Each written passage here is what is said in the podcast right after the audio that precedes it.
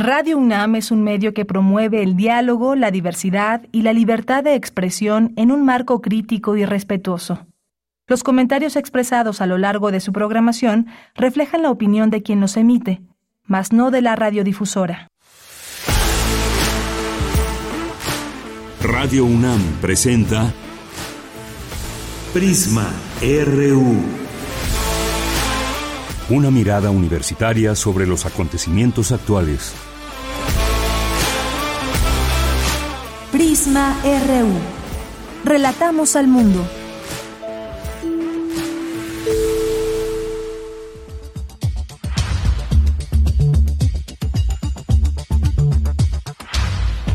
¿Qué tal? Muy buenas tardes. Muchas gracias por acompañarnos ya aquí en Prisma RU. Estamos transmitiendo en vivo. Gracias por su compañía, como siempre, por recibirnos hasta su casa, su trabajo, donde quiera que nos estén escuchando.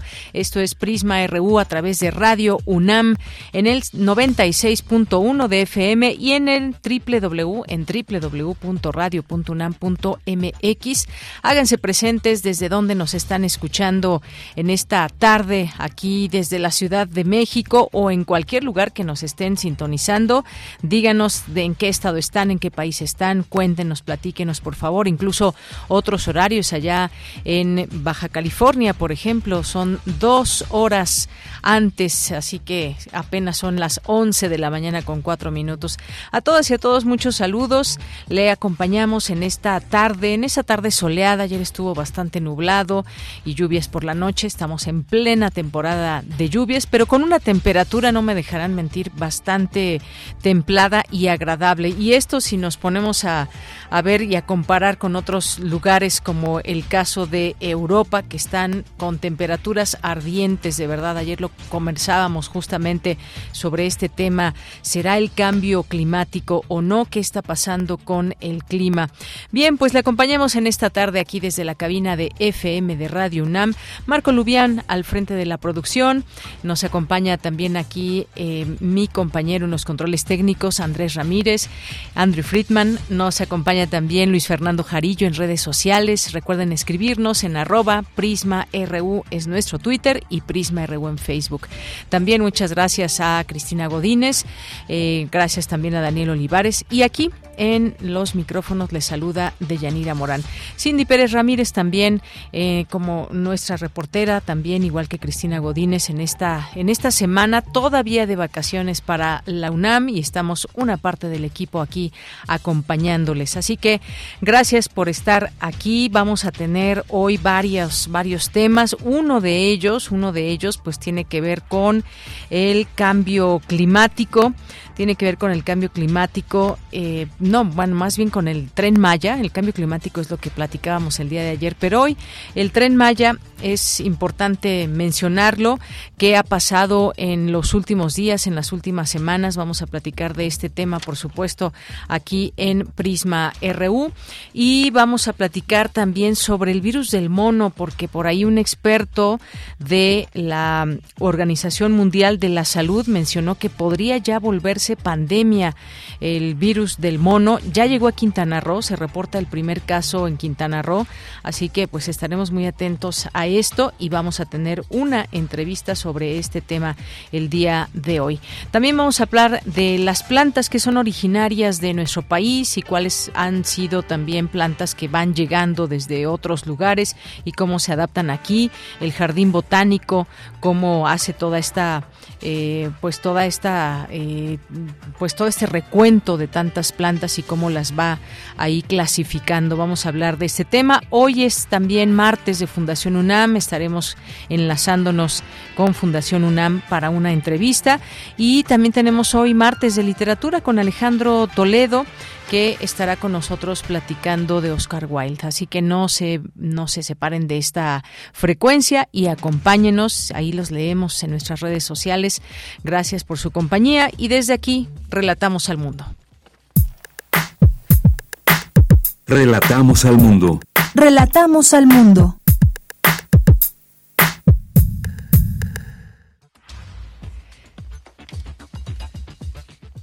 Bien, pues en la información universitaria, en este día martes 19 de julio, el eclipse solar de 1325 pudo ser la señal para la Fundación de México Tenochtitlán. Esto lo expuso un investigador, que le diremos en un momento más quién es, del Instituto de Investigaciones Estéticas invitan a participar en la convocatoria del Bachillerato Tecnológico de Educación y Promoción Deportiva. En un momento todos los detalles. Los bibliotecarios son ejemplo de adaptación a las nuevas demandas de la sociedad y mañana 20 de julio se conmemora el Día Nacional del Bibliotecario. Un equipo multidisciplinario de expertos nacionales e internacionales desarrolla un glosario de términos relacionados con el arte popular, el cual podría estar concluido en 2023. En más información, en Información Nacional, el subsecretario de Prevención y Promoción de la Salud, Hugo López Gatel, dijo que la transmisión de COVID-19 se está desacelerando. También llamó a la población a vacunarse. Vacunarse disminuye la probabilidad de morir. Esto lo podemos ver con los distintos análisis especiales que vamos realizando. Ya habíamos dicho que 70%, es decir, 7 de cada 10 personas que en su momento perdieron la vida por COVID durante esta quinta ola son personas que no se habían vacunado. Personas sin vacunar, 70%, 7 de cada 10. Y de estas 978 defunciones, lo que vemos es que las personas con vacuna tienen una menor representación entre las personas que perdieron la vida. Bien, pues ahí las palabras del subsecretario de Prevención, Hugo López Gatet, de Prevención y Promoción de la Salud, la importancia de la vacunación que está en marcha. Ayer también lo comentábamos, también a partir de los 12 años ya la segunda dosis a, los pequeños en estas edades, también los refuerzos o quienes por ninguna ocasión se han vacunado aún, hay esta oportunidad en estos días. Ojalá que puedan consultar las, las sedes también para que puedan ir a vacunarse. En otra información, el presidente Andrés Manuel López Obrador confirmó que desde hace una semana se reanudó la construcción del tramo 5 del tren Maya. Escuchemos. No, no tenemos audio de ello, pero les puedo comentar que, eh, pues justamente este tema que ha sido muy polémico, en un momento vamos a platicar de él, pero pues ha señalado que, pues el tren Maya tiene que construirse. Ha habido una serie de personajes, de, de colectivos, de organizaciones que han levantado la voz en torno a esto, pero pues finalmente se habla de que, pues es una prioridad y que es parte de lo que se tiene que proteger desde el gobierno. Ya lo platicaremos ya desmenuzaremos en un momento más este tema. Y en la información internacional, en España, la Fiscalía General informó que Dolores Delgado presentó su renuncia como fiscal general por motivos de salud. El presidente de Egipto, Abdel Fattah al-Sisi, ratificó su disposición para colaborar con Alemania en su crisis actual por el gas. He confirmado el canciller que Egipto está dispuesto a colaborar con Alemania en el sector energético. Esto se refiere a la exportación de gas natural e hidrógeno, energía eólica y solar.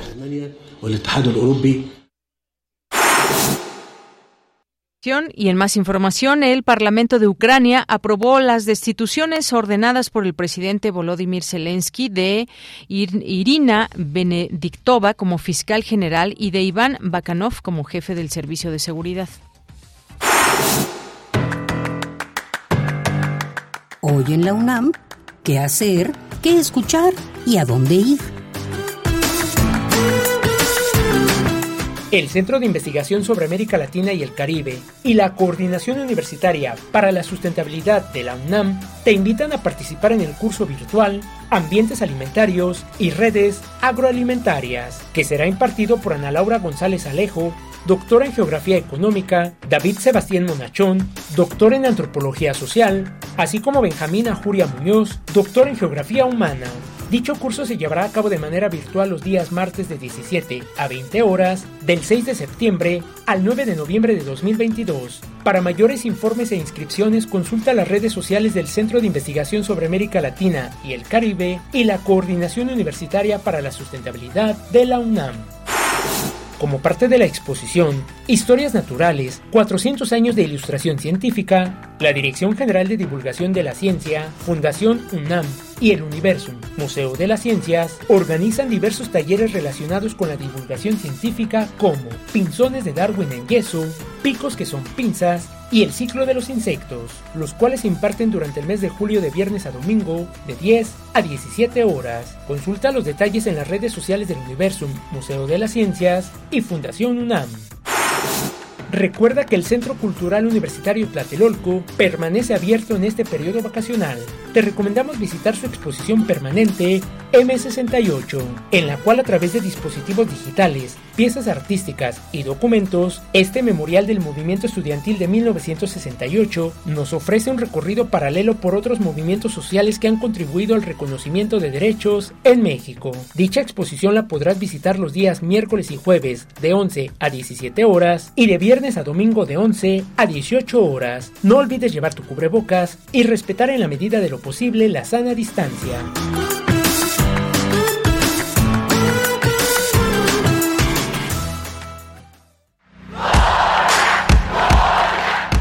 Campus RU.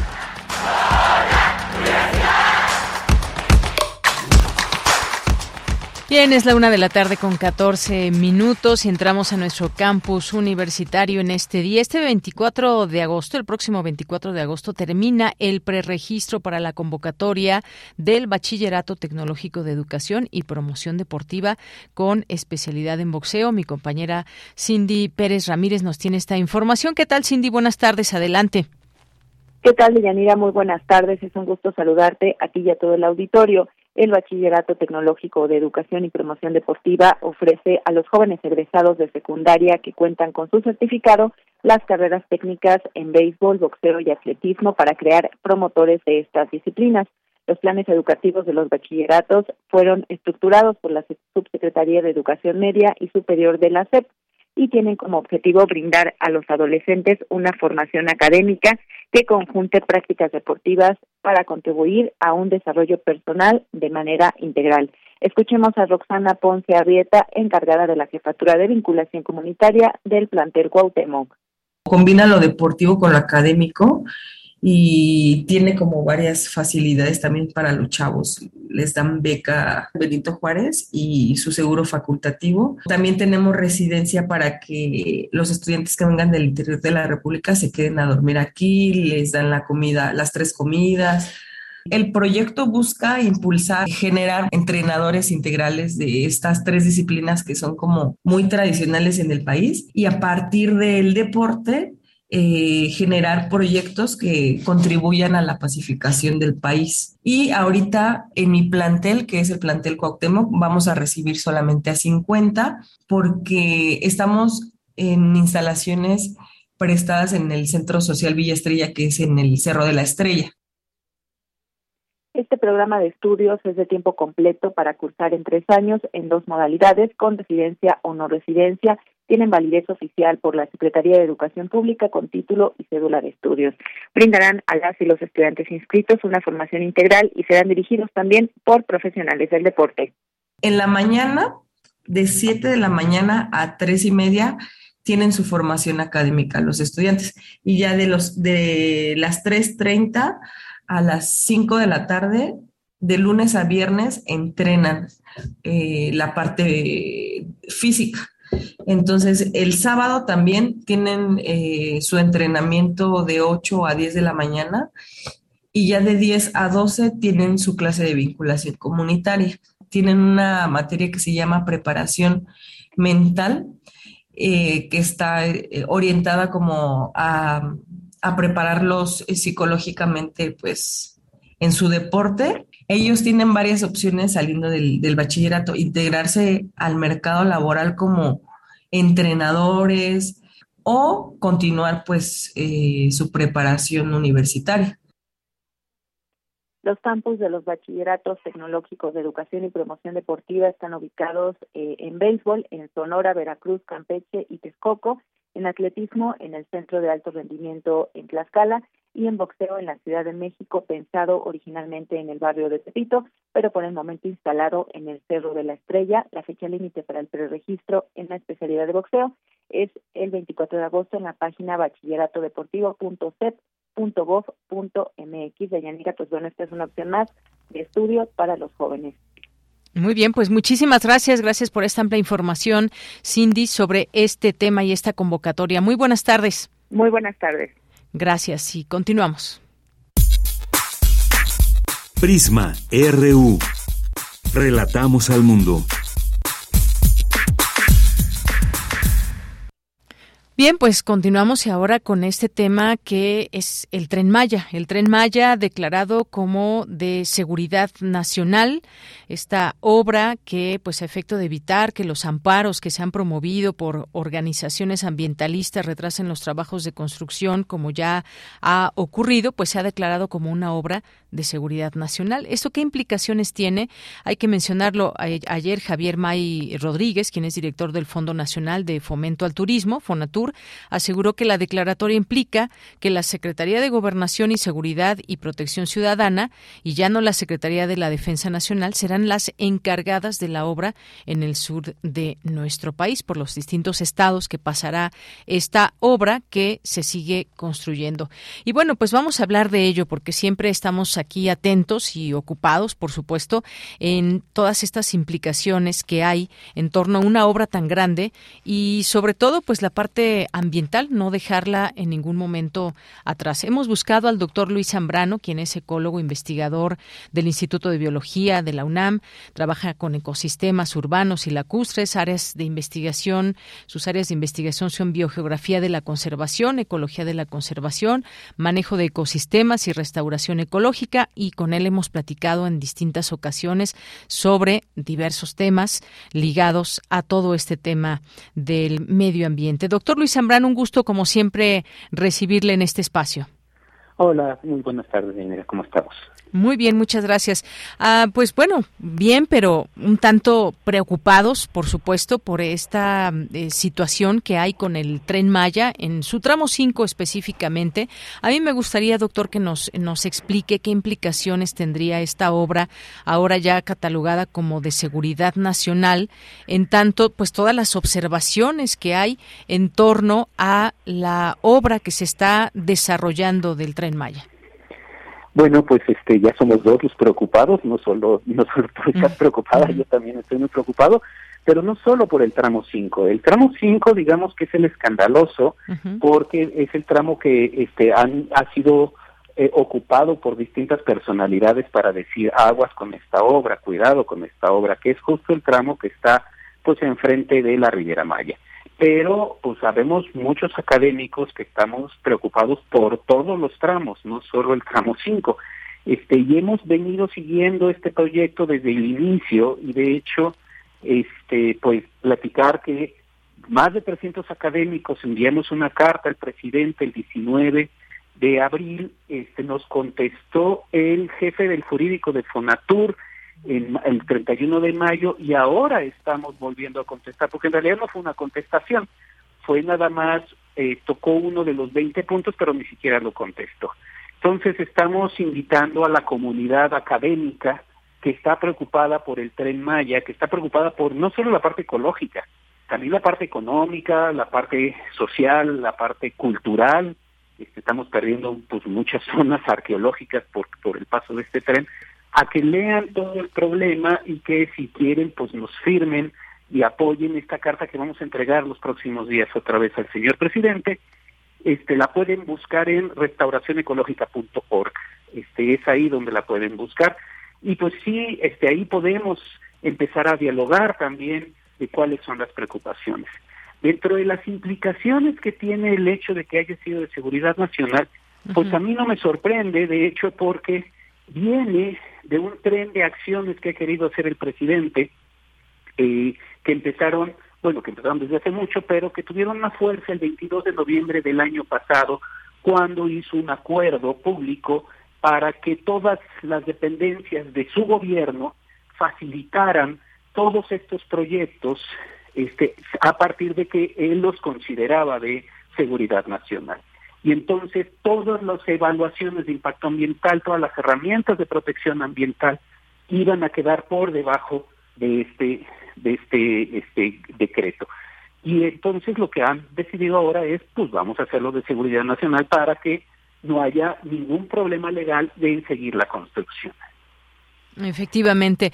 Y bueno, es que muchas veces, y yo he de confesarlo, doctor, cuesta, cuesta trabajo el hecho de poder siquiera pensar o imaginar que no, no se lleguen a respetar todos estos impactos ambientales, toda, hay una legislación al respecto, no es solamente que yo quiera construir algo en un lugar eh, X, tiene, tiene que verse todos estos impactos ambientales, hay estudios, hay expertos en todo esto que nosotros pues queremos pensar hoy en día que se respeta toda esta legislación, todas estas leyes para hacer unas eh, un tipo de construcción como esta que tiene pues un, un largo de bastantes kilómetros que pasa por varios estados del sureste mexicano y que si bien pues una obra que se ha anunciado para reforzar el turismo, para pues muchas cosas positivas que se pueden pensar en ello, pero no debemos dejar atrás de eh, observar y de tomar una postura en torno a lo que puede estar pasando.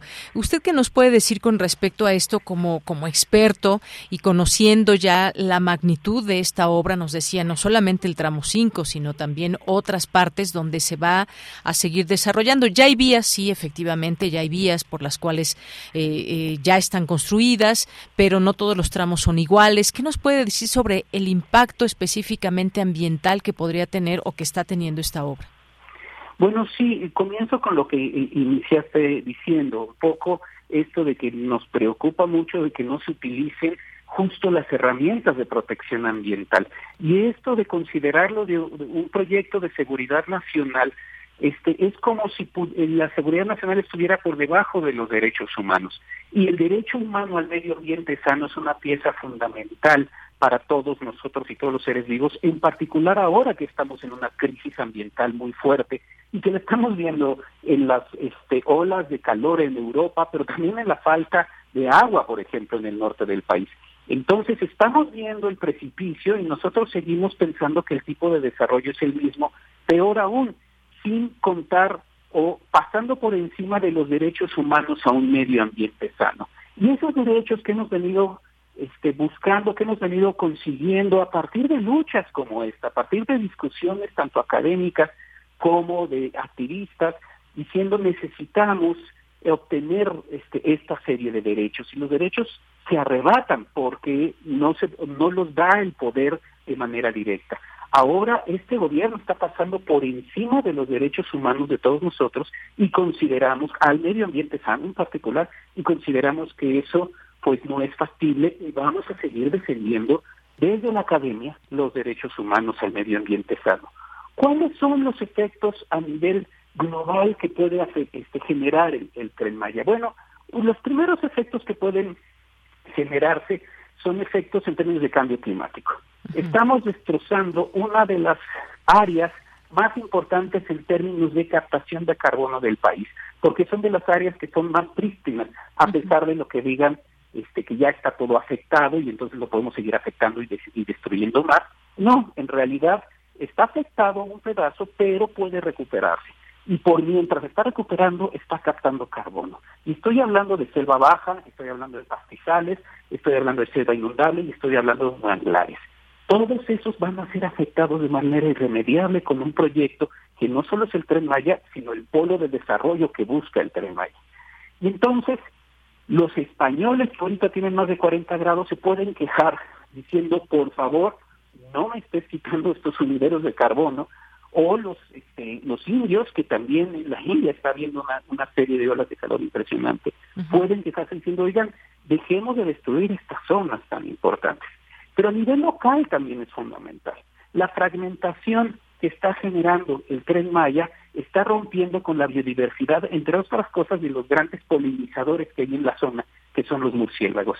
Y el doctor Rodrigo Medellín, que trabaja aquí al lado del instituto, en el Instituto de Ecología de la UNAM, puede hablar mucho sobre ese tema. Entonces, estamos, bueno, y eso es en la parte ambiental, pero también estamos perdiendo cultura.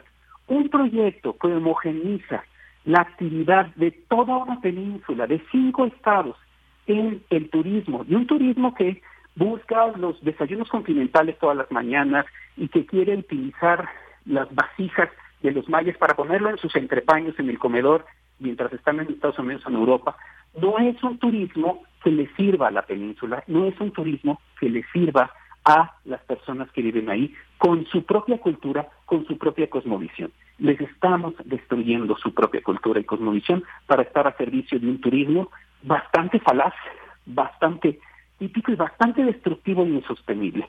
Tan es así que lo estamos viendo en Cancún, es de los lugares en donde no solo la gente no tiene equidad en términos monetarios, sino que además es un lugar muy peligroso en términos de drogadicción, promueve la drogadicción, promueve el narcotráfico y promueve también la venta sexual.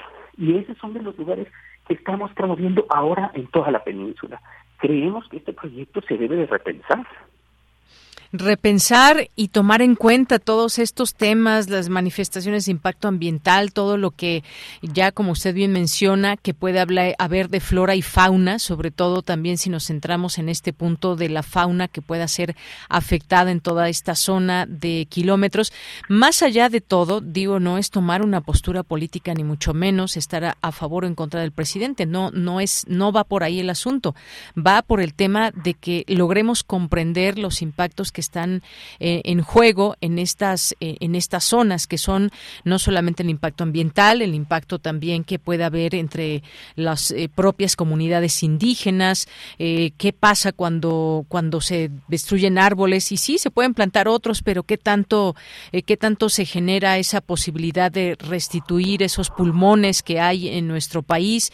Claro que entendemos, doctor, que también esto se ha hecho con pues el turismo muchas veces se hace devastando estas zonas. No sería la primera vez, pero no por ello tenemos que repetir historias que han afectado este país y en donde también hay empresarios extranjeros, eh, los españoles en el río también con estas con estas zonas allá en, en Cancún, sobre todo que muchas veces pues no respetan o hay temas de corrupción también, pero sin duda hay que tener claro el panorama y seguir informándonos de todo esto. Algo con lo que se quiera despedir, doctor.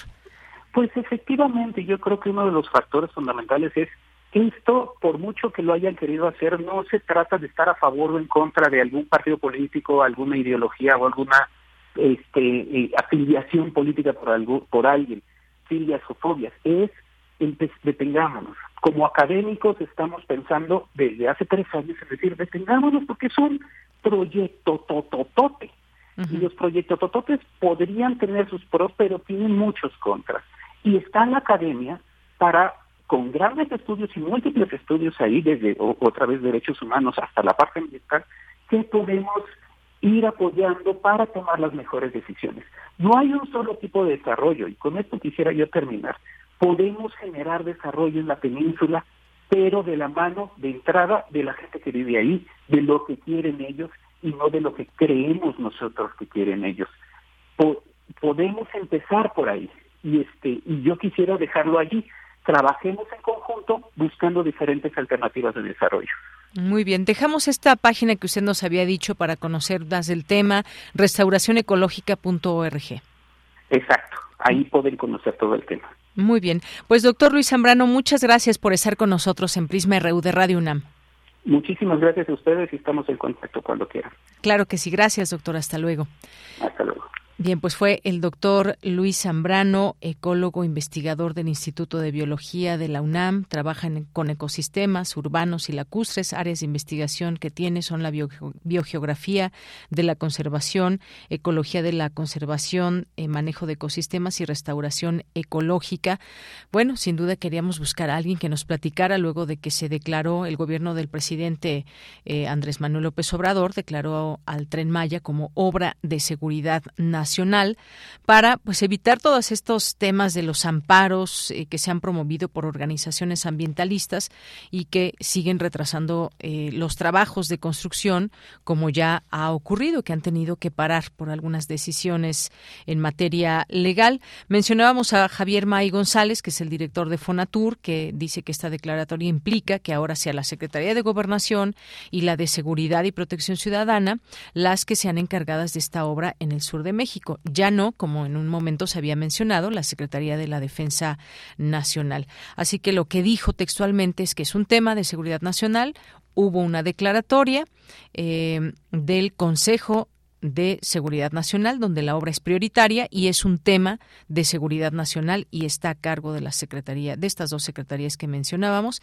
Fue entrevistado ayer en Palacio Nacional y también refirió que el amparo definitivo concedido por el juez fue impugnado por el gobierno, quien presentará pruebas y las manifestaciones de impacto ambiental con el propósito de lograr que se levante la suspensión definitiva.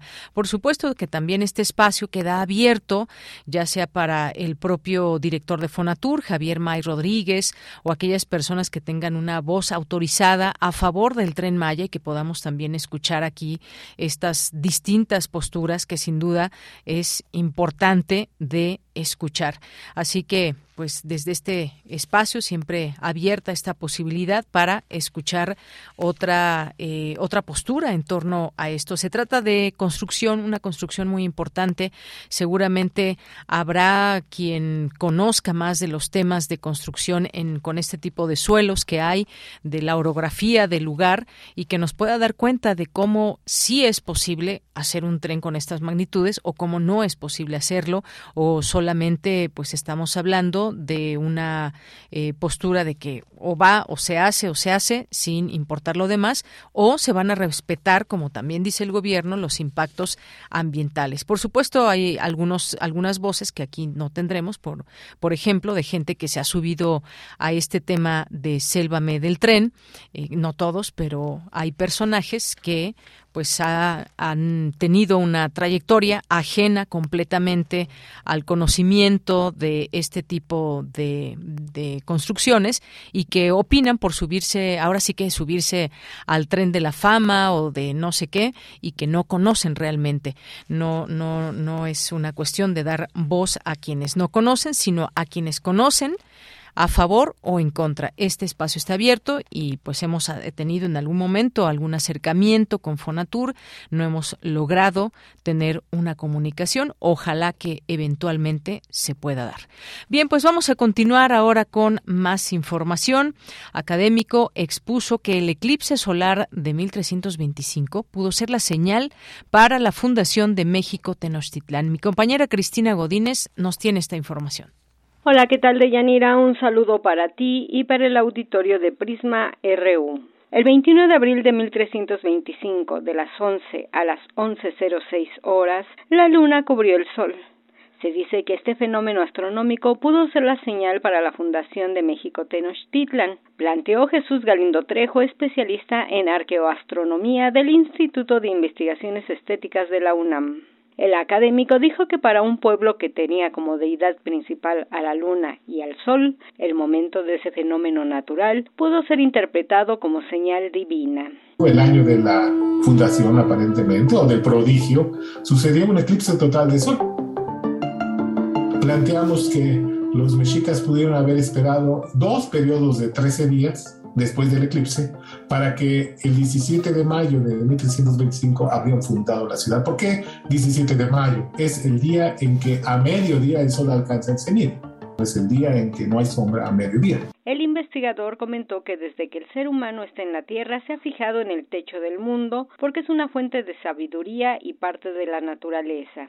En culturas primigenias el cielo da la posibilidad de organizar el tiempo, los calendarios son objetos culturales que sirven para organizar a la sociedad y sus actividades.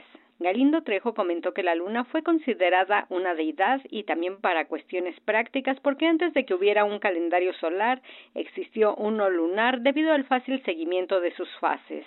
El también integrante de la Unión Astronómica Internacional y autor del libro Arqueoastronomía en la América Antigua, anticipó que el 14 de octubre de 2023 sucederá un eclipse anular. Esto es cuando la luna está más lejos que el promedio y su tamaño angular es menor que cuando se atraviesa e intenta tapar el disco del Sol. No alcanza a llenarlo por completo y entonces se define un anillo, que se observará en una trayectoria que pasará por la península de Yucatán. También dijo que el 8 de abril de 2024 veremos una noche artificial, donde la luna tapará por completo el disco del Sol y se podrá apreciar su corona, los planetas, las estrellas. Sin embargo, esto solo se verá por una trayectoria de 200 kilómetros.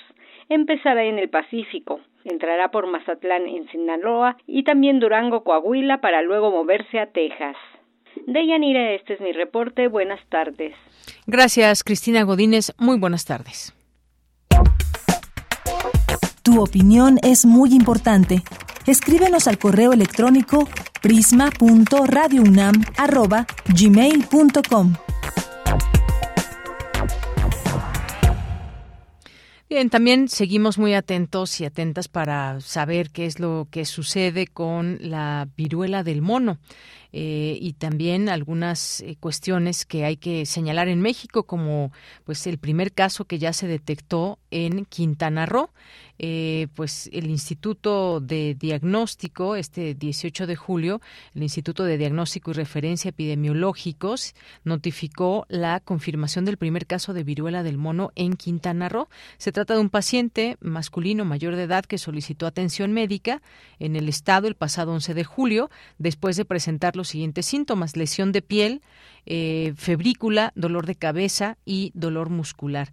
Y bueno, pues de acuerdo con el protocolo de actuación fue puesto en aislamiento y se le tomaron las muestras que fueron enviadas al INDRE, de las cuales los resultados se recibieron en eh, este lunes, ayer, y hasta el momento se encuentra estable, continúa en aislamiento. En Quintana Roo, la Secretaría Estatal de Salud, a través del área de vigilancia epidemiológica, ha realizado jornadas de capacitación para personal de salud de instituciones públicas y privadas privadas.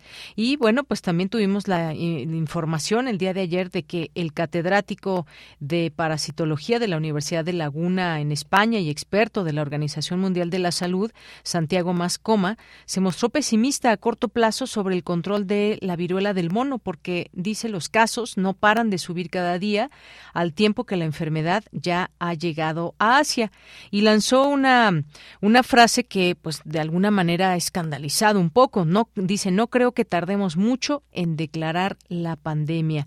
Bien, pues vamos a hablar de este tema. Hemos invitado hoy a la doctora, a la doctora Gabriela García Pérez, que es académica del Departamento de Microbiología y Parasitología de la Facultad de Medicina de la UNAM. Doctora Gabriela, bienvenida a este espacio de Prisma RU de Radio UNAM. Muy buenas tardes. Muy buenas tardes, Mira, para ti y para todo el auditorio.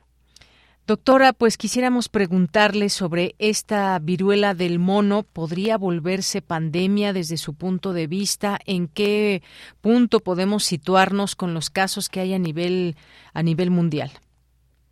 Pues mira, eh, realmente aquí lo más importante, más que declararlo como una pandemia como tal, es atender los casos eh, que se han eh, estado presentando y tratar de informar a las personas sobre eh, lo que es esta enfermedad y las maneras eh, en las que puede evitarse eh, pues, infectarse.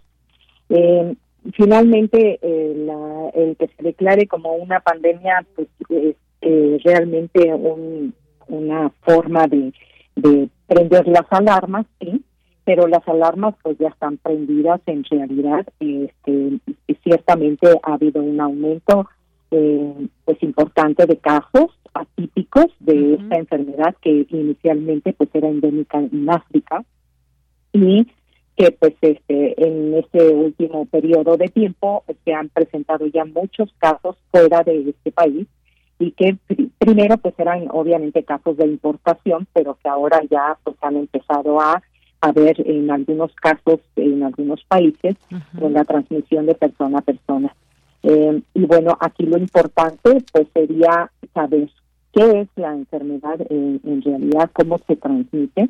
Y la transmisión de esta enfermedad pues se da por contacto cercano con personas infectadas.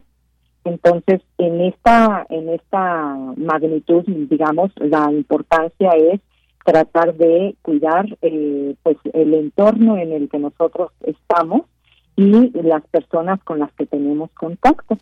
yo creo que eso es lo más importante. La transmisión se lleva a cabo eh, generalmente por contacto directo con las personas que tienen la enfermedad o con contactos muy cercanos porque también se transmite por secreciones de la saliva eh, o secreciones nasales en, en estrecho contacto.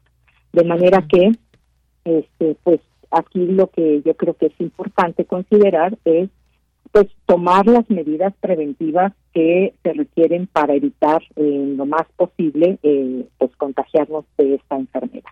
Efectivamente, pues lo que menos quisiéramos es contraer esta enfermedad, dado que todavía estamos en una pandemia, la de COVID-19, y hemos tenido distintas subvariantes que hacen más contagiosa todavía eh, el virus y que pues podemos enfermarnos y todo lo que ya conocemos. Pero encima pues ha surgido este esta esta viruela del mono.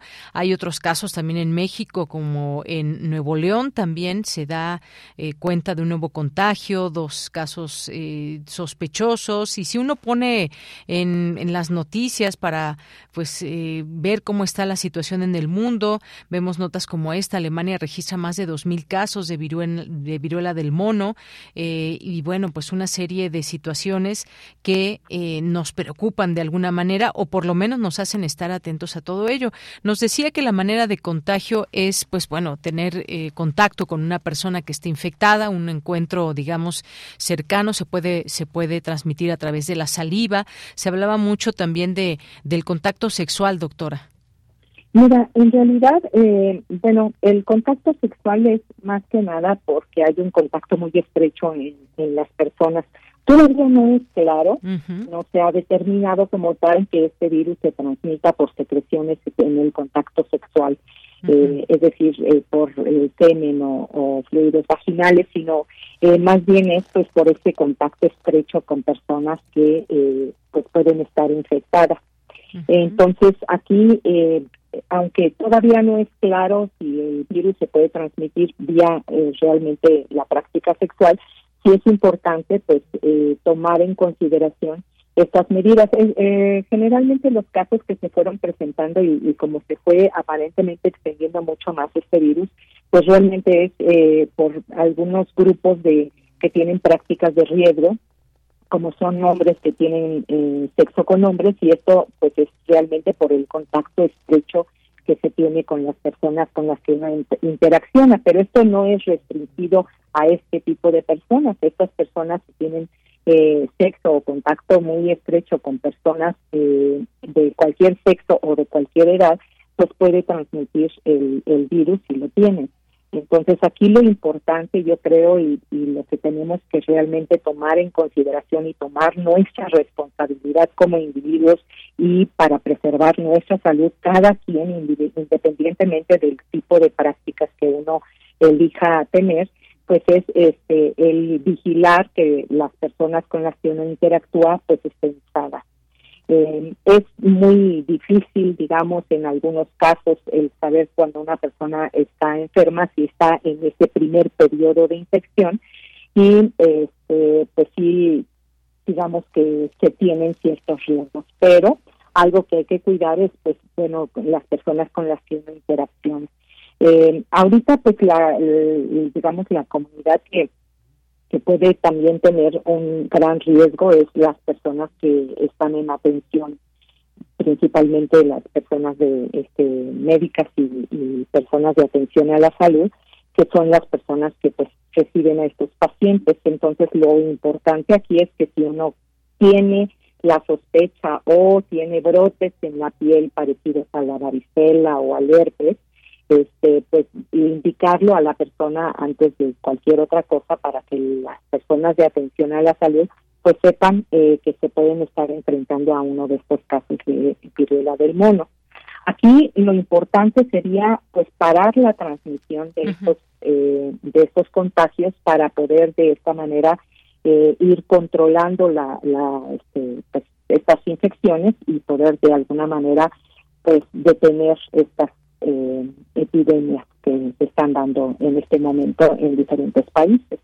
Así es. Entonces aquí eh, también es importante que el cubrebocas, digamos, es, eh, importante para poder evitar eh, pues aspirar eh, por la vía respiratoria al virus, pero lo más importante es eh, siempre cuidar de personas que tengan lesiones en la piel parecidas a la viruela, eh, a la varicela, que es lo más común ahora, pues la viruela ya fue este hace muchos años eh, eliminada de, de la población, entonces este pues lo más parecido es digamos la la varicela, que es producida por otro virus de la familia de los herpes virus y este o eh, pústulas como las de las que produce el herpes justo, ¿no? Así estas eh, llaguitas labiales y esto que podría ser también un indicativo de que pudiera ser la viruela del mono.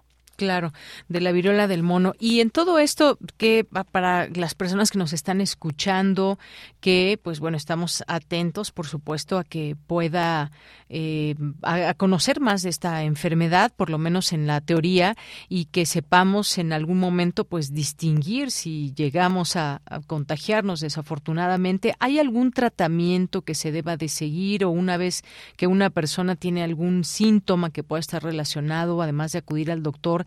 ¿Existe algún tratamiento actualmente que se pueda dar y qué tan grave es esta enfermedad? Es decir, eh, una vez que tengamos que tenemos esta enfermedad, nos podemos curar o se puede llegar hasta la muerte. ¿Qué hay con el tratamiento, doctora? Mira, la mayor parte de las personas cursan con una enfermedad que es autolimitada, que es decir, que después de tres o cuatro semanas en las que eh, generalmente hay eh, se inicia la enfermedad con fiebre, dolor de cabeza, síntomas que son muy comunes hasta para un resfriado, digamos, pero que posteriormente pueden este, ya empezar a producir inflamación en los ganglios y eh, va seguido y acompañado del desarrollo de una erupción que puede durar más o menos entre dos, tres, hasta cuatro semanas, donde eh, empiezan a, brotar como eh, o como pequeña erupción en la piel, que es en general plana y luego se llenan de agua posteriormente estas eh, van madurando y se, se ponen costras en, el lugar de las llaguitas y esas costras deben de caerse. Cuando esta, eh, estas costritas ya terminan por caerse es porque ya se regeneró la piel abajo de, esta lesión y este pues en general es cuando ya la persona se considera que deja de ser infectiva.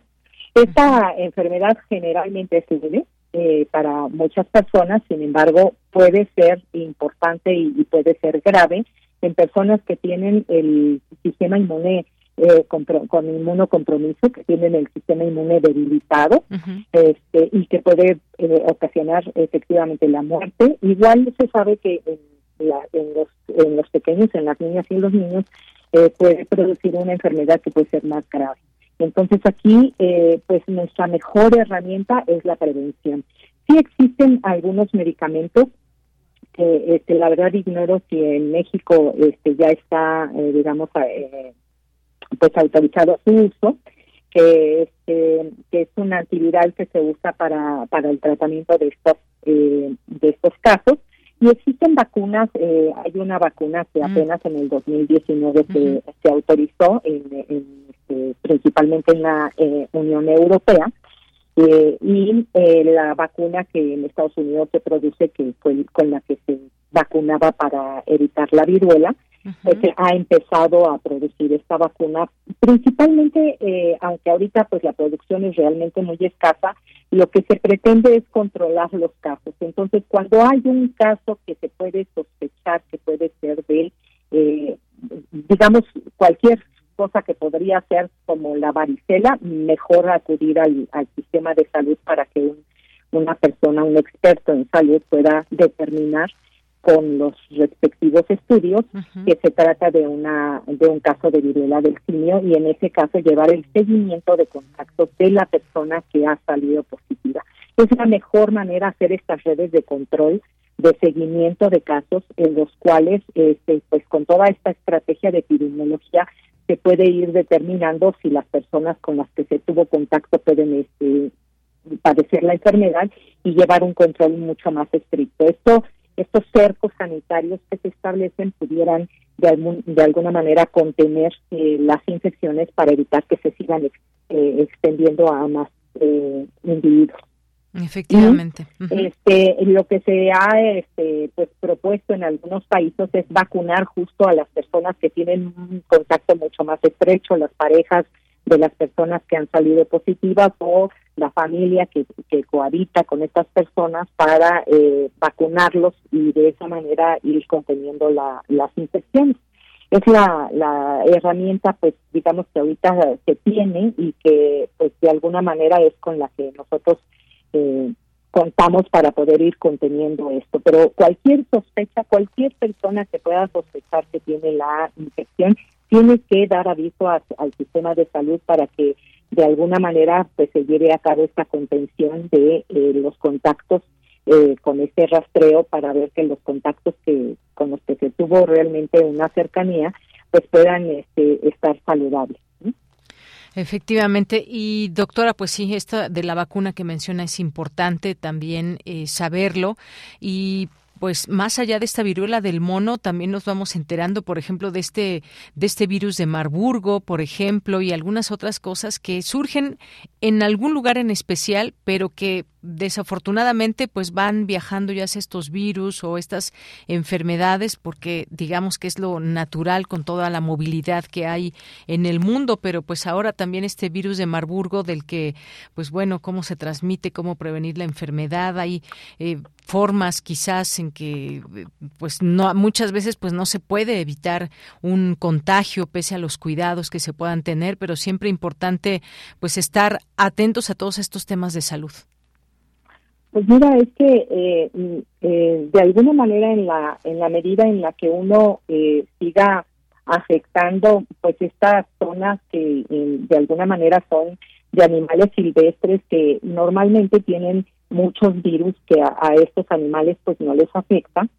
y que de alguna manera cuando uno entra en contacto con animales que normalmente no está uno conviviendo pues puede surgir estas zoonosis y bueno, el ébola pues es una de esas enfermedades también que, que de alguna manera puede este pues afectar y, y estos virus sí son realmente pues en, su mayoría mucho más delicados, mucho más dan infecciones mucho más graves, las la este digamos los contagios son eh, más importantes y de alguna manera pues este muchos individuos eh, fallecen. Entonces, eh, de alguna manera pues eh, lo que tenemos que hacer es aprender a respetar eh, pues la vida silvestre, los ámbitos silvestres, dejar de estar invadiendo y, y este y pues acabando con esta estas zonas que además de ser un pulmón para para el pues para el mundo en general, pues este los animales que ahí habitan pues pueden ser contenedores de muchas enfermedades que aún desconocemos, algunas ya se conocen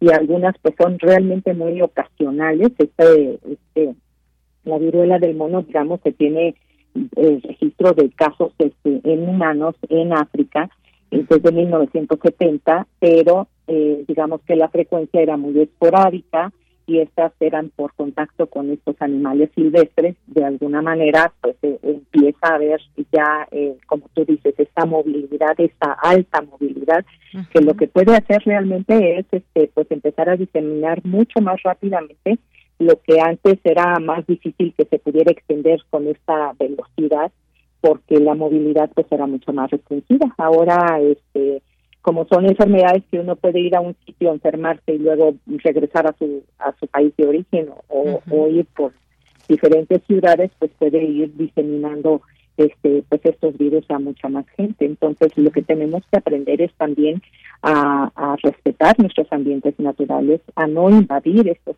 ambientes y este pues a tratar de, de, siempre ser respetuosos con los animales de la vida silvestre y este pues tratar de cuidarnos en lo más posible, ¿no? Digo, nunca vamos a estar eh, 100% libre de nada, pero este pero pues en la medida en la que nosotros tomemos la responsabilidad de nuestra salud y de nuestra vida, en ese momento vamos a empezar a, a, pues, a, estar mejor, pienso yo.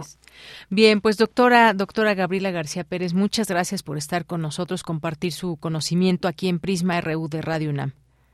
Eh, algo que me gustaría añadir es que, eh, pues, cuidar nuestra alimentación, nuestra, este, pues, hacer ejercicio, mantenernos lo más saludables, también ayuda a que nuestro sistema inmune esté fortalecido, pues, para poder eh, responder ante cualquier enfermedad que nos que nos pueda afectar. Claro, eso es muy este, importante. Pues eso es muy importante y bajarle al estrés que, que nosotros en estas ciudades vivimos bajo cierto estrés todo el tiempo pues tratar de, ir reduciendo este estrés para que nuestro sistema inmune esté mucho más fortalecido y así poder eh, pues resolver algunas de estas afecciones que, que pues nos afectan. de alguna manera. Claro que sí.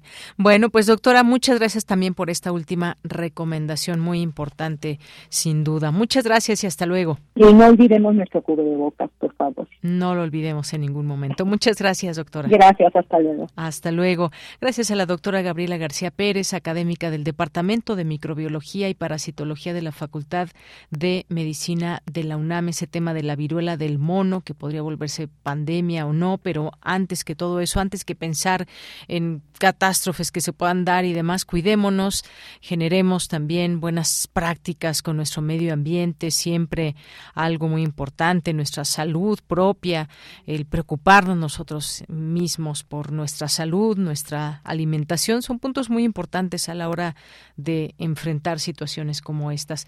Bien, pues continuamos. Prisma RU.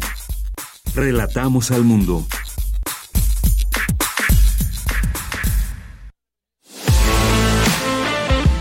Nacional RU. Bien, pues rápidamente algunos temas nacionales que compartir con ustedes en el público, con el público, pues el caso de Bani que sigue siendo todavía pues una cuestión que cuestionarse y sobre todo, perdón por la por el pleonasmo que dije, pero una situación que debe que debe preocuparnos en el sentido de por qué autoridades no hicieron bien su trabajo en su momento, por qué la fiscalía mm, dijo una cosa que realmente no sucedió, los padres tuvieron que hacer pues este esfuerzo enorme también por hacer otras autopsias que revelaran qué pasó realmente con su hija Devani Escobar y bueno, pues luego de la exhumación de sus restos para practicarle una nueva autopsia, el director del Instituto de Servicios Periciales y Ciencias Forenses de la Ciudad de México reveló la causa de la muerte de la joven y la fecha tentativa del fallecimiento. Se tienen los elementos, dijo, necesarios, suficientes para establecer que la causa de muerte de Devani Escobar se debió a una asfixia por sofocación en su variedad de de orificios respiratorios. Esto lo dijo en conferencia. El funcionario precisó que la joven de 18 años murió de tres a cinco días antes de que fuera encontrada en la cisterna del motel Nueva Castilla en la periferia de Monterrey. Cabe destacar que desapareció el 9 de abril y tras 13 días de búsqueda su cuerpo fue hallado, por lo que al menos siete días, de acuerdo con la tercera autopsia, la joven pudo estar con vida, lo que ha generado eh, más cuestionamientos sin que haya respuestas. Está, estaba viva cuando su foto en la autopista fue compartida en todo el país. ¿Dónde estaba? ¿Estuvo con alguien? ¿Hubo negligencia en su búsqueda? Bueno, pues parte de esta información que le comparto del Universal, pero nos quedan siempre esas dudas y estos cuestionamientos de por qué las autoridades, a quién protegen o por qué no hacen bien su trabajo desde un inicio, desde el principio, cuando se reporta la, el extravío o la, eh, pues la pérdida de un familiar que no se localiza cuando debe debería haber llegado. Bueno, pues parte de todo ello. Ya comentaremos otros temas nacionales porque tenemos que irnos al corte, ya son las dos de la tarde y regresaremos a la segunda hora de Prisma RU. Tu opinión es muy importante. Escríbenos al correo electrónico prisma.radiounam@gmail.com.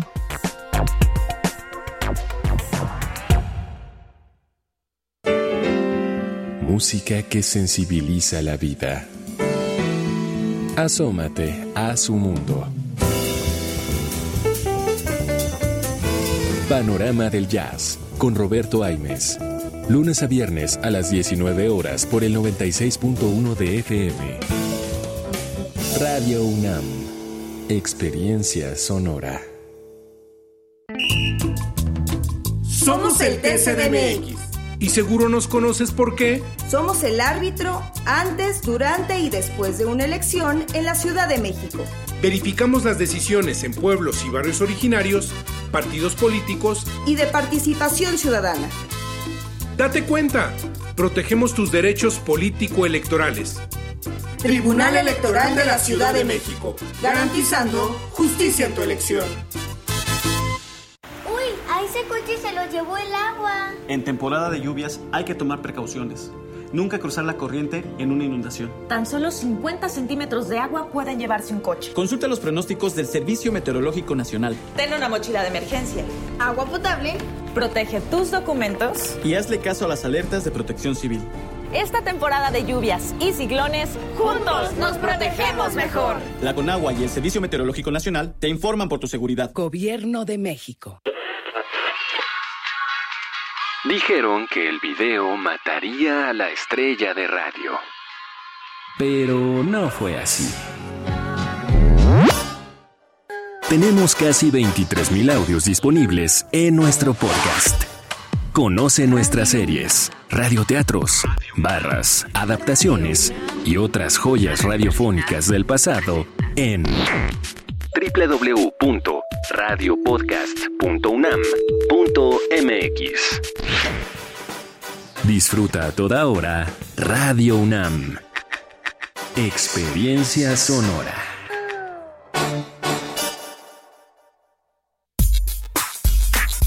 Prisma RU.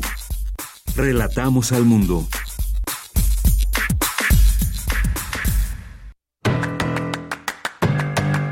Mañana en la UNAM, ¿qué hacer? ¿Qué escuchar? ¿Y a dónde ir?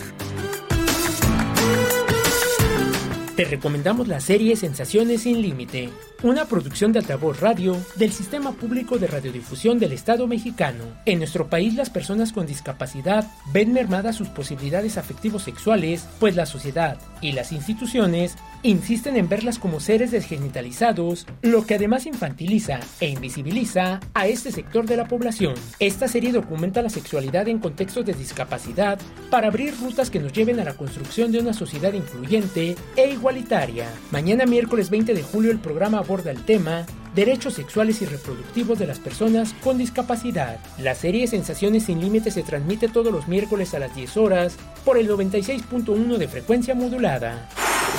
¿Sabías que los fractales son formas matemáticas que se generan de manera recursiva y tienen la propiedad de autosemejanza? ¿Tendrán estos alguna aplicación en la literatura? Descúbrenlo en la charla Fractales en la literatura, que se llevará a cabo en línea el próximo 27 de julio en punto de las 12 del día a través de la cuenta oficial de Facebook del Universum, Museo de las Ciencias.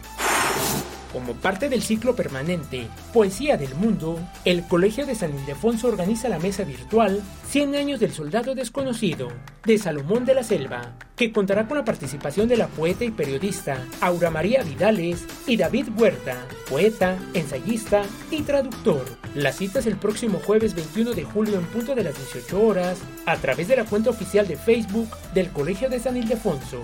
Y recuerda, no debemos bajar la guardia frente a la COVID-19. Continúa con las medidas sanitarias recomendadas para evitar un contagio. Para Prisma RU, Daniel Olivares Aranda.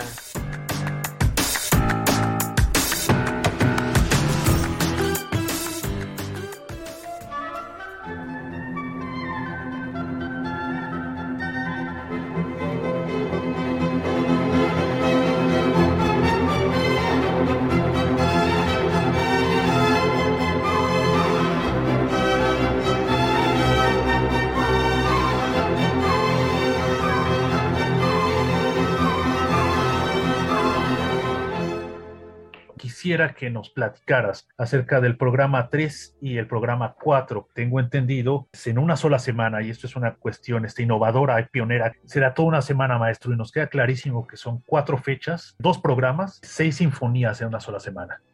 Por primera vez y para permitir que el público pueda oír seis sinfonías de Beethoven en la misma semana y en dos programas, por primera vez presentaremos el programa 3 y el programa 4 dentro de la misma semana de calendario.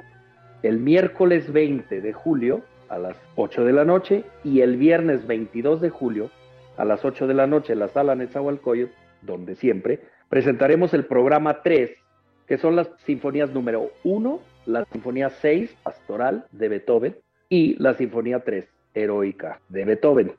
Es decir, la primera parte de nuestro festival Beethoven será el miércoles 20 y el viernes 22 de julio a las 8 de la noche. Y esto es para permitir que el público pueda escuchar en el espacio reducido de una semana seis sinfonías de Beethoven. Y el programa 4 tendrá lugar el 23 y 24 de julio, que son sábado por la noche a las 8 y domingo a mediodía en la sala Netzahualcóyotl. Y este programa tiene las sinfonías 2, la 4 y la muy, muy conocida Quinta Sinfonía de Beethoven. Es decir, que para el público que tenga el interés, en dos días, en un espacio corto de tiempo, haremos seis sinfonías de Beethoven. Repito, el programa 3 es el miércoles 20 y viernes 22 de julio a las 8 de la noche en la sala Netzahualcóyotl. Y el programa 4 será en los días acostumbrados del sábado 23 y domingo 24 de julio, 8 de la noche y mediodía, con las sinfonías número 2, 4 y 5 de Beethoven. Estos programas pueden parecer exageradamente largos, pero la realidad es que no lo son. Es decir, estas tres sinfonías de Beethoven no suman una cantidad de minutos de concierto que se le vaya a hacer al público para nada pesado y yo creo que es una oportunidad única para nosotros como intérpretes y para el público de contrastar en menos de una semana el estilo tan distinto y tan único de Beethoven en cada una de sus sinfonías.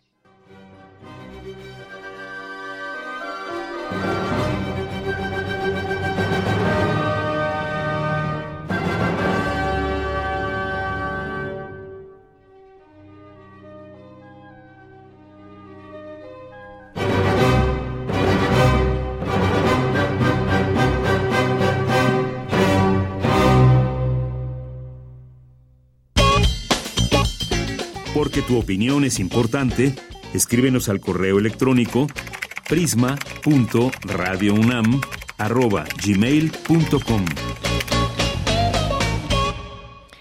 Bien, pues estamos de regreso, dos de la tarde con ocho minutos. Muchas gracias por seguir compartiendo tiempo con este equipo de Prisma RU en el 96.1 de FM y en también a través de www.radio.unam.mx. Muchas gracias de verdad siempre. Háganse presentes de dónde nos están escuchando, qué es lo que opinan sobre las entrevistas que vamos aquí transmitiendo, sobre las informaciones que se van generando en el día a día, sobre todo todo pues hay algunos temas polémicos que como decíamos más allá de posturas políticas hay que conseguir tener una postura que nos pueda eh, permear de conocimiento sobre algunas situaciones que nos deben interesar eh, como ciudadanas y ciudadanos de este país y ciudadanos del mundo además. Bien pues muchas gracias a Gerardo Rivera muchas gracias a Luis Guillermo muchas gracias a eh, también aquí Coyoacán Man que le hace algunas preguntas al doctor Luis Zambrano. Dice, el derecho al medio ambiente, ¿qué significa eso? Si eso existiera, se tendrían que regresar todos los no indígenas a Europa, África y Asia. Bueno, pues como decíamos, distintas posturas que puede haber en torno a todo eso y utilizar también los términos correctos, utilizar los términos que nos llevan a entender por qué es un derecho, porque cuáles son los derechos humanos o por cuál es el derecho al medio ambiente, como muchas otras cosas. Importante mencionarlo, decirlo y enmarcar muchas de las actividades que se hacen que a veces pues no respetan los derechos humanos. Tlatenco, muchas gracias también, Jean-François Charrier, el doctor Luis Zambrano también, que menciona como respuesta a esto que lo dice el Centro Pro Derechos Humanos contraviene los acuerdos internacionales, internacionales sobre derechos humanos y que bueno, pues esto del tren Maya ha tenido ahí también muchas eh, cuestiones que eh, llevarse a cabo y que presentar y que cuestionarse o tratar de entender. Por cierto que hoy también, ya que estábamos, ya que estamos en este tema del, del tren Maya, descarta el presidente que se incurra en desacato al reiniciar obras del tramo 5 dice el presidente que su gobierno eh, descartó que se ha señalado su gobierno de desacato judicial por reiniciar las obras del tramo 5 del tren Maya una vez que se determinó que la construcción de este proyecto es un asunto de seguridad nacional. Hoy, durante su mañanera de este martes, el presidente aseveró que la decisión tomada la semana pasada durante la sesión del Consejo de Seguridad Nacional se dio para evitar que grupos de intereses corruptos continúen deteniendo esa obra que es en beneficio del pueblo, debido a que se han presentado amparos concedidos por el Poder Judicial que han frenado el proyecto, ocasionando, dijo, pérdidas en el presupuesto público. Dijo, ya se decidió que es un asunto de seguridad nacional y que no por y que no por los intereses de un grupo de corruptos y de pseudoambientalistas vamos a detener una obra que es en beneficio del pueblo, que además ya el tiempo que llevaba parada está, estaba significando un alto costo al presupuesto de eh, que es dinero del pueblo, nada más por intereses políticos de esos conservadores corruptos. Es lo que dijo el presidente hoy por la mañana al referirse a este tema. En las obras públicas enfatizó no se pueden tolerar los intereses de grupos o de eh, facciones que se sitúen por encima del interés general. Eso correspondía a la época del neoliberalismo. Dice el polémico tramo 5 que corre de Cancún a Tulum ha generado el rechazo de diversos grupos, entre ellos personajes de la farándula y ambientalistas, debido a que acusan afectaciones a la selva. Es el único trayecto que ha sido cuestionado, cuestionado precisamente en la zona de más ingreso económico, más ingresos económicos y con mayores proyectos turísticos. También fue interrogado sobre si su gobierno no incurrirá en desacato al continuar las obras tras la determinación de que se trata de un tema de seguridad nacional y dijo pues que no, que ante los jueces eh, se lleva a cabo el procedimiento para terminar de demostrar que no hay ningún daño al medio ambiente por la construcción. Eso se continúa, pero además, por ser un asunto de seguridad nacional, se tomó un acuerdo y es que el que se está aplicando. Pues ahí la respuesta y la parte, digamos, que tenemos oficial con respecto a este tema del tren Maya. Eh, Rosario Durán, muchas gracias también aquí por sus comentarios. Dice, ¿qué pasa cuando nos manda una nota de BBC? ¿Qué, qué pasa cuando se alcanzan los 40 grados en un país donde apenas hay verano? Eh, no lo pienses mucho. Caos. Gracias, Rosario. Un saludo. Joel Cabrales, también muchos saludos. Andrés Mar, Fundación UNAM, que en un momento estarán con nosotros eh, compartiendo sobre mm, una convocatoria del premio Educación Financiera, Financiera UNAM BBVA 2022. Esta es la tercera edición. En un momento vamos a platicar sobre este tema. Osvaldo Muñoz, saludos. Gaby Pterix también, muchas gracias. Eh, Joel Cabrales también, que nos dice, entonces usted acepta que ahora este sexenio violenta derechos humanos, saquea e impone proyectos de muerte. Por cierto, el PIM, el Tren Maya y el Corredor Interoceánico son los mismos proyectos, pero con diferentes nombres. Por ejemplo, Plan Puebla-Panamá, nos dice Joel Cabrales. José Ramón Ramírez, muchos saludos también. Oscar Quintero, muchas gracias. Inés más 43. Diana Chacón, bienvenida. Espero que tus merecidas vacaciones hayan sido estupendas. Gracias, Diana. Así lo fueron. Muchas gracias. Gracias a eh, que nos escribes por aquí en nuestras redes sociales. Mario Navarrete también muchos saludos, por supuesto, y a todas las personas que se vayan uniendo con nosotros, con este equipo de Prisma RU. Eh, también a nuestros amigos y amigas de la historia de Tasco nos dicen escribiéndoles después de unas semanas de ausencia, saludos desde el Archivo General de la Cámara de Diputados. Justo en estos momentos estamos realizando material de difusión. Les comparto esta fotografía inédita que se descubrió en días pasados y que será utilizada. Y nos mandan aquí esta fotografía de maderistas de tequila 1911, si no, no me falla aquí la vista. Muchas gracias a esta cuenta de la historia de Tasco. Muchos saludos y seguimos aquí recibiendo sus mensajes. Gerardo Rivera, ya lo habíamos mencionado, pues muchas, muchas gracias. Pues nos vamos ahora a la información eh, como parte de esta segunda hora. Síganos escribiendo en nuestras redes sociales. Ahí está muy pendiente Luis Fernando Jarillo. Y pues nos vamos con esta información de Cristina Godínez. Investigadores elaboran un glosario de términos relacionados con el arte popular. Adelante, Cristina. Hola, ¿qué tal, Deyanira? Un saludo para ti y para el auditorio de Prisma RU.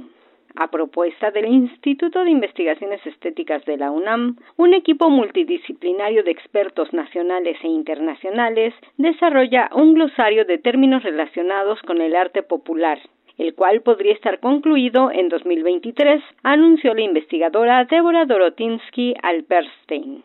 La académica explicó que la meta del proyecto es definir qué es el arte popular, ya que su concepción ha variado a lo largo del tiempo. Se ha definido como el arte producido por el pueblo. Por supuesto que lo que entendemos por pueblo cambia también con cada periodo histórico.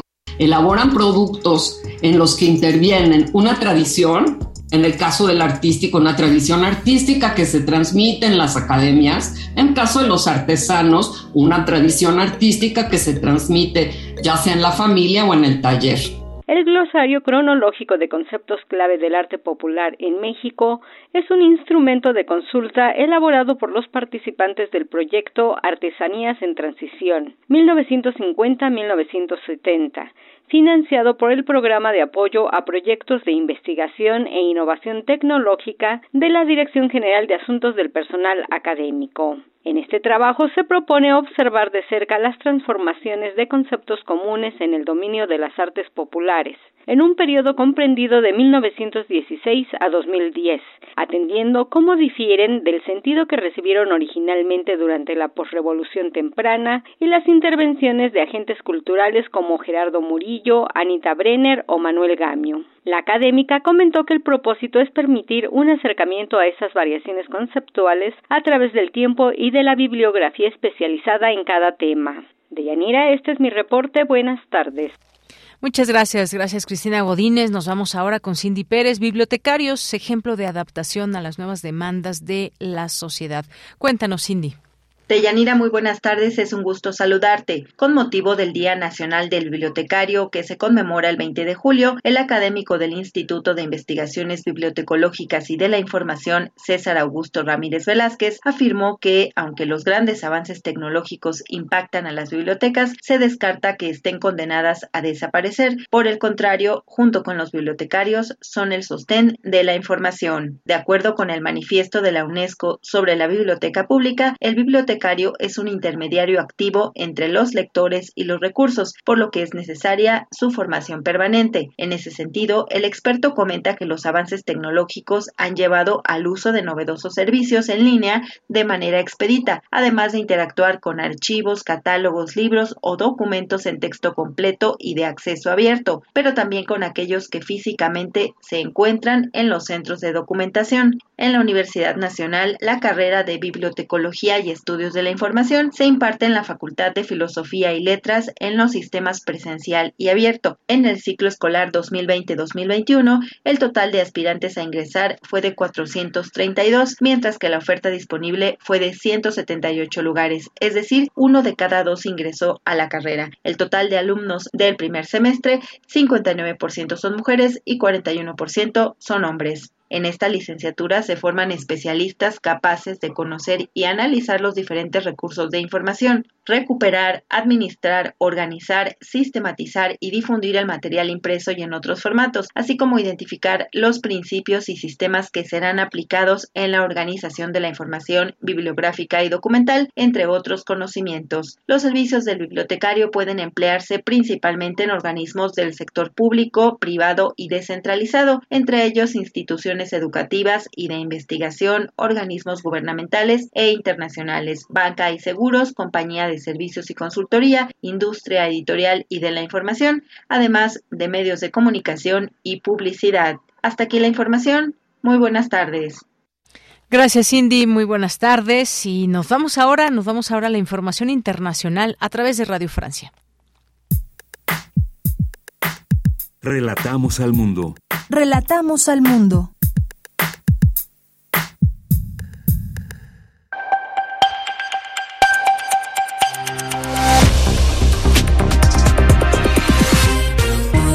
Bienvenidos a este flash informativo de Radio Francia Internacional. En los controles lo hace Mathieu Leroy. Hoy es martes 19 eh, de julio y así comenzamos. Andreina Flores. Por primera vez en su historia, Reino Unido alcanza una temperatura de 40 grados, según anunció hoy la Agencia Meteorológica Británica. Se ha decretado el cierre de varias escuelas y se ha reducido el servicio de trenes para evitar el movimiento de gente en la calle.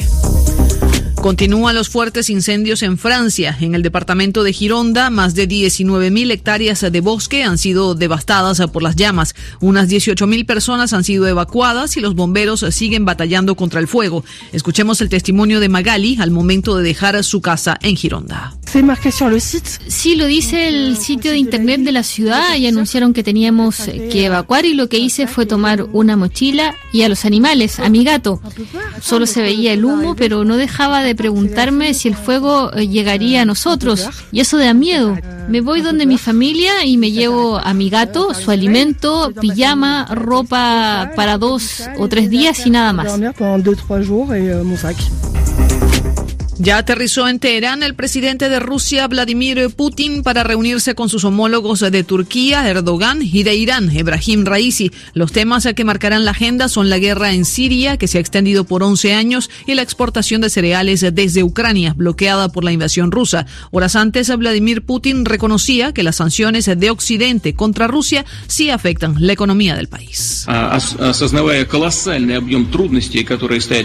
Somos muy conscientes de las dificultades colosales a las que nos enfrentamos, por lo que buscaremos intensa e inteligentemente nuevas soluciones, dice Putin. Comienza el proceso judicial entre la red social Twitter y el multimillonario Elon Musk. El juez escuchará hoy los argumentos de Twitter para que tenga lugar un juicio, probablemente en septiembre, que obligue a Elon Musk a cumplir con el acuerdo de compra de la red por unos 44 millones de dólares. El Tour de Francia entra en su etapa número 16 para acercarse a los Pirineos, últimos días antes de la gran llegada de los ciclistas a los Campos Elíseos de París este domingo y también la última recta para el esloveno Tadej Pogachar para arrebatarle la camiseta amarilla al danés Jonas Vingegaard. Y en Kenia, dos jirafas gemelas nacieron en un parque del sur de la capital, Nairobi, después de 15 meses de gestación. Es un acontecimiento extremadamente raro, según anunció el ministro de la Fauna de Kenia, Najib Balala. Con esto ponemos punto final a este resumen informativo de Radio Francia Internacional. Porque tu opinión es importante, escríbenos al correo electrónico prisma.radiounam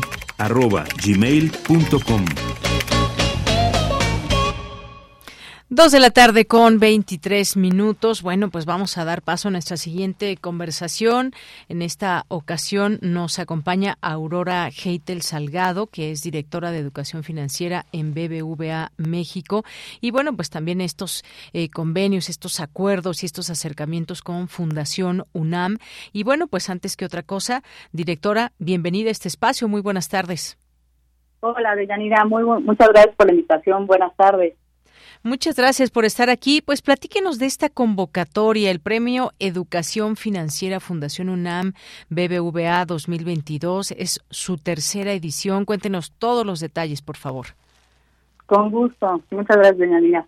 Como saben, en BBVA estamos convencidos de que la educación financiera es una herramienta clave para mejorar la salud financiera de las personas y contribuir también al hacia una economía más sostenible, ¿no? Esas son una de las prioridades que nosotros tenemos en el grupo y por eso es tan importante que las personas tengan más información para que tomen mejores decisiones financieras y mejoren así su salud financiera. Entonces, para lograr este objetivo, pues consideramos este, indispensable, ¿no? Impulsar el estudio y la investigación en la materia y hacerlo con un extraordinario aliado como lo es la UNAM. Entonces, para esta tercera edición, ahí como bien comenta, es la tercera vez que lo, hacemos. Esto lo, lo eh, pues queremos este, aprovechar este foro, ¿no? Para que participen en el Premio Educación Financiera Fundación UNAM BUEA. Y en esta edición estamos convocando para temas de investigación relacionadas con inclusión y educación financiera, finanzas, negocios, administración y economía. Y con estas iniciativas, tanto BUEA México como la Fundación queremos contribuir al beneficio de las personas a través de la educación y, por supuesto, apoyando a los estudiantes. Y de esta convocatoria pues está dirigida a todos los alumnos y egresados de la Universidad Nacional Autónoma de México y es importante que cumplan con los siguientes requisitos. El primero es ser alumno egresado de licenciatura o posgrado con el plan académico concluido y tesis presentadas en áreas de la ciencia de las ciencias este, matemáticas, de las ingenierías, ciencias sociales, así como de humanidades y de las artes de la UNAM. Se puede participar en forma individual o colectiva, máximo tres personas, y se debe indicar el nombre del representante del grupo. y en este caso quedarán excluidas las tesis de investigación patrocinadas por entidades públicas, sociales, privadas o por aquellas cuyos derechos no sean de propiedad no sean propiedad del autor. Pueden registrar su trabajo en la página de CUNAM, que es www.fundacionunam.org.mx y la fecha límite para registrar el trabajo será el 9 de diciembre de este año. El, aquí jurado estará conformado por tres miembros de BVA y, y tres miembros que designe rector de la UNAM. Y los resultados, fecha y lugar de la entrega de los premios se publicarán en las páginas electrónicas tanto de la UNAM como nosotros en BVA. Yo creo que aquí estimamos que en, en, en marzo del próximo año podamos dar los resultados. Y para este año, los premios de la tercera edición serán de 670 mil pesos en total y se distribuye de la siguiente manera. Para tesis de licenciatura, el primer lugar se llevará 100 mil pesos, el segundo lugar 70 mil pesos y el tercer lugar 40 mil pesos. En, en, caso de la tesis de maestría, el primer lugar se llevará 200 mil pesos, el segundo lugar 140 mil pesos y el tercer lugar 70 mil y para doctorado es 250 mil pesos. Así que esperamos que más estudiantes se inscriban a la convocatoria del Premio de Educación Financiera Fundación UNAM, BVA, y este y tengamos mayor participación. Entonces, en los dos años anteriores recibimos un total de 62 tesis, 42 eran licenciaturas y 20 maestrías, y en estos trabajos hemos podido constatar el interés y la preocupación por los temas financieros y de sostenibilidad, y nos ayuda mucho este tipo de iniciativas para seguir profundizando eh, impulsando el estudio de temas relacionados con la inclusión y con la educación financiera y conocer también diferentes perspectivas y metodología y análisis que nos ayuden eh, a seguir construyendo a nosotros en BOEA para mejorar la salud financiera de los y las mexicanos y sobre todo tener ese bienestar financiero, ¿no? Aquí en el banco pues estamos impulsando mucho el tema de educación financiera, como comentaba, pues es una de las prioridades que nosotros tenemos, de prioridades estratégicas del grupo, y pues tenemos un sinfín de acciones que estamos haciendo. Y pues o sea y, y, en esta ocasión pues tenemos un gran aliado como lo es la UNAM para impulsar toda la parte de este de investigación no Efectivamente, pues muy importante esto, así que hagamos este llamado, quizás nos estén escuchando egresados de licenciatura, especialidad, maestría, doctorado de la UNAM y que tengan una tesis o tesina que hayan presentado, que hayan obtenido el título de grado académico durante el año 2020 y hasta antes del cierre de esta, esta convocatoria. Ya algunos temas nos, nos lo mencionaba, directora, que pues bueno, es un abanico amplio para quienes puedan estar interesados. Los premios que también, no solamente pues es la, importancia del premio, que ya es algo pues sin duda un, un, eh, un, tema monetario importante que tiene que ver también, no perdamos de vista, con esta eh, pues con esta cultura de el ahorro y muchas otras cosas que tienen que ver con la educación financiera, por ejemplo, si desde, desde muy temprana edad comenzamos a tener una educación financiera, bueno, pues el, el mundo puede ser eh, distinto distinto en otro momento, en distintos momentos de nuestra, de nuestra vida, pero véanlo por este, por este lado, hay una temática amplia que pueden ustedes ver. ¿En dónde pueden consultar todos los detalles de esta convocatoria, eh, directora? Sí, mira, nosotros tenemos en nuestro portal de educación financiera en www.bva.mx diagonal educación financiera, ahí estaremos este, agregando el detalle y también la página de FUNAM, que es www.fundacionunam.org.mx. Ahí, este, pues ahí está toda la información, ¿no? Claro. Bueno, pues ahí están estas dos páginas a través de las cuales pueden accesar. Si ya tienen ustedes este título, ya entregaron su tesis, su tesina, ya pasaron por todo este trámite, pues no resta más que inscribirla en esta convocatoria. Aquí les hemos acercado, no es la primera vez, a través de Fundación UNAM, distintas posibilidades. Una de ellas es esta, esta convocatoria, Premio Educación Financiera Fundación UNAM BBVA 2022, en su tercera edición. Así que no pierdan de vista esta que es una oportunidad.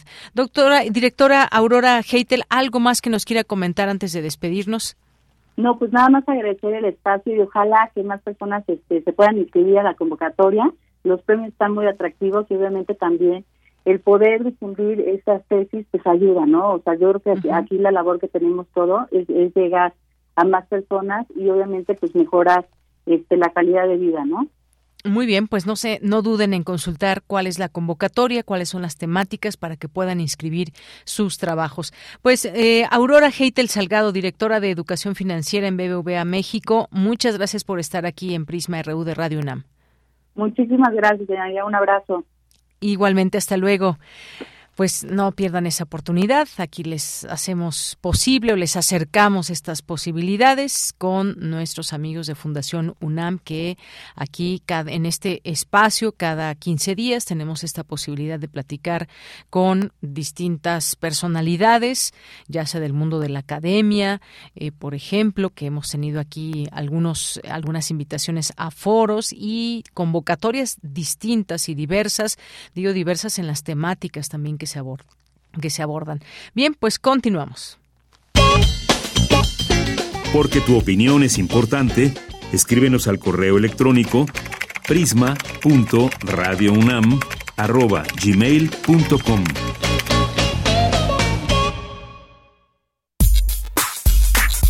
Prisma RU. Relatamos al mundo. Me da mucho gusto recibir esta tarde aquí en Prisma RU de Radio UNAM a la licenciada Ivonne Olalde Omaña. Ella es licenciada en Biología por la Facultad de Estudios Superiores Iztacala y se encuentra en el área de propagación de plantas nativas para uso urbano del Jardín Botánico del Instituto de Biología de la UNAM. Licenciada Ivonne, bienvenida, muy buenas tardes. Gracias por la oportunidad, buenas tardes. Bien, pues me gustaría que nos, nos platique sobre pues ir empezando. Muchas veces sabemos que México es muy diverso, que tiene muchas plantas, pero muchas plantas también han sido, han sido introducidas a nuestro país desde hace mucho tiempo. Hablemos de las plantas nativas de México que se consideran como un bien biocultural. Eh, bueno, debemos de estar que eh, sí es cierto esto de que México es un país megadiverso. Eh, pero en las ciudades, que son ambientes totalmente creados por el hombre, generalmente lo que se hace es quitar todo lo que estaba y volver a iniciar.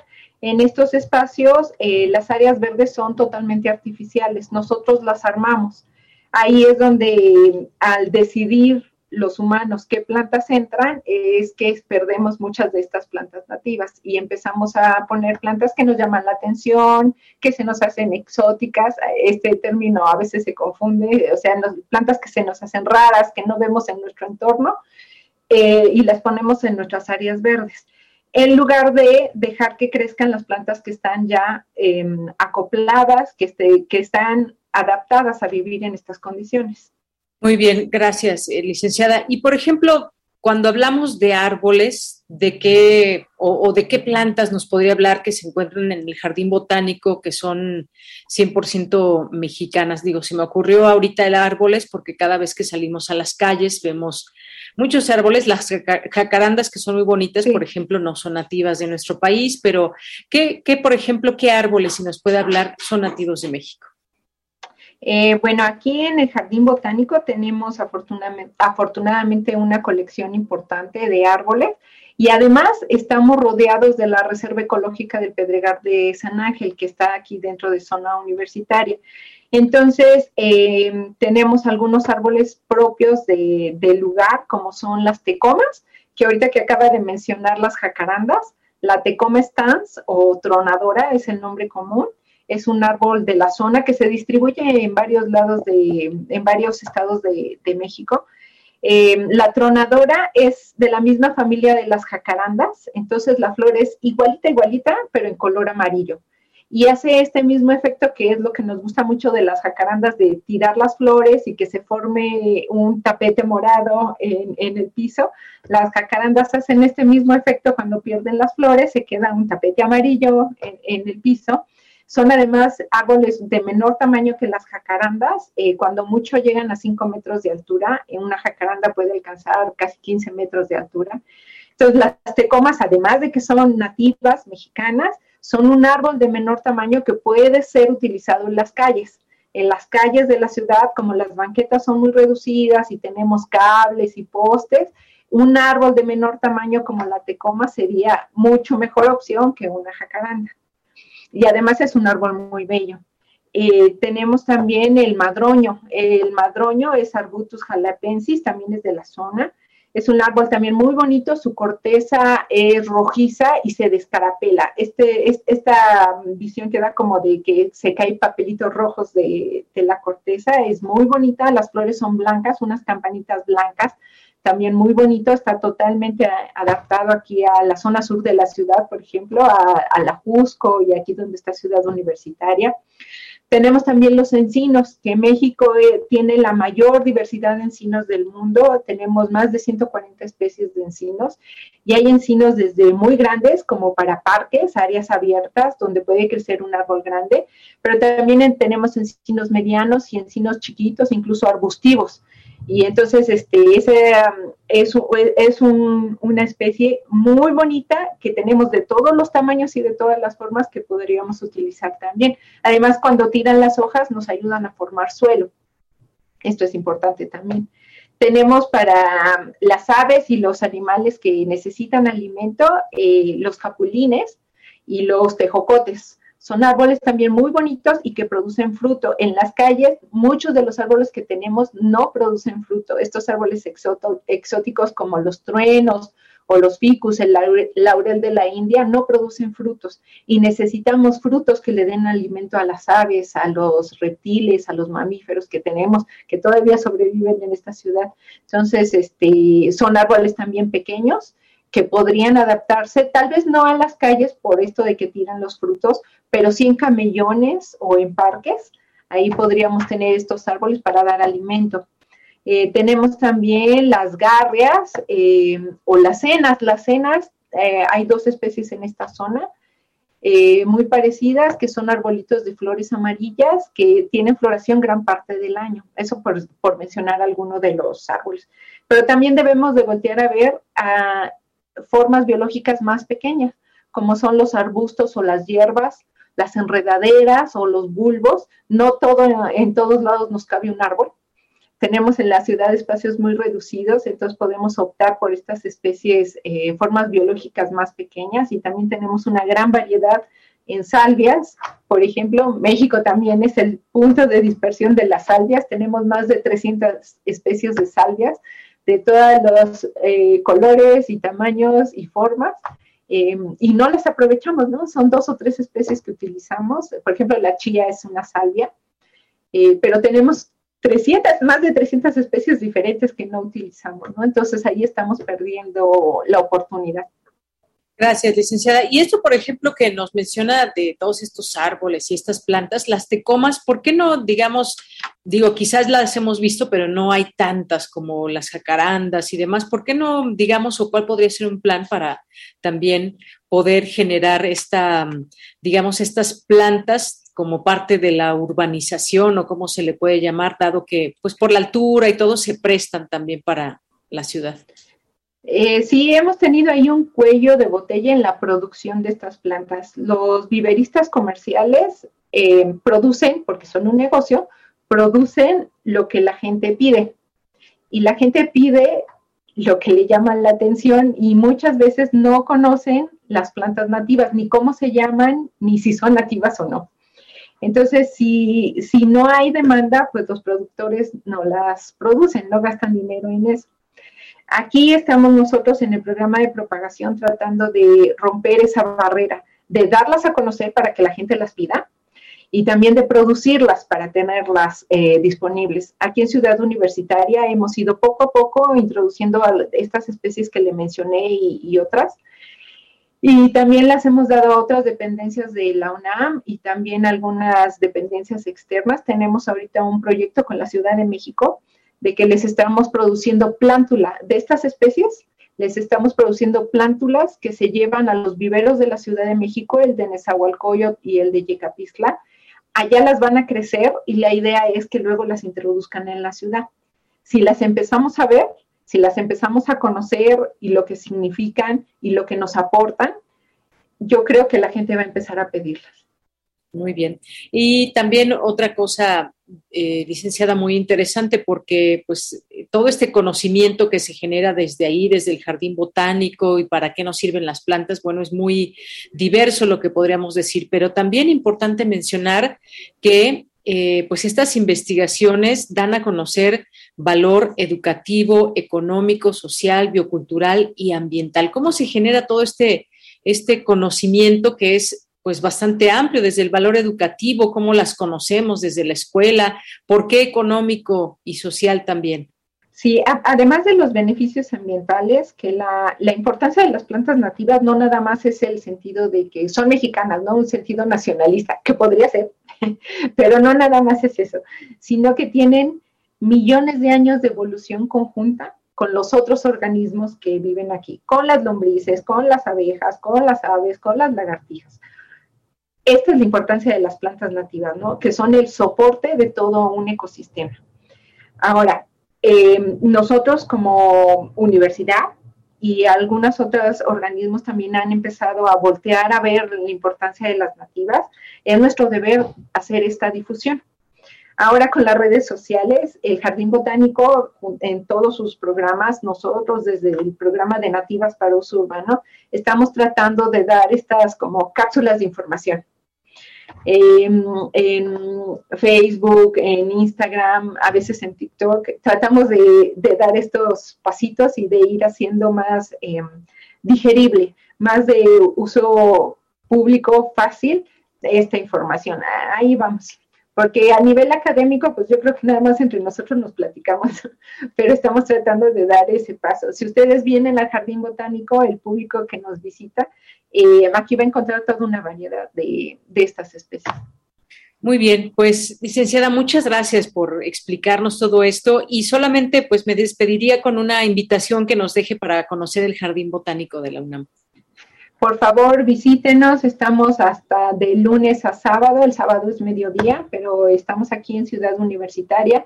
Es libre el paso, ahorita ya, ya podemos recibir público con todas las precauciones que vemos en todos lados, pero ya está el jardín abierto y es sin costo.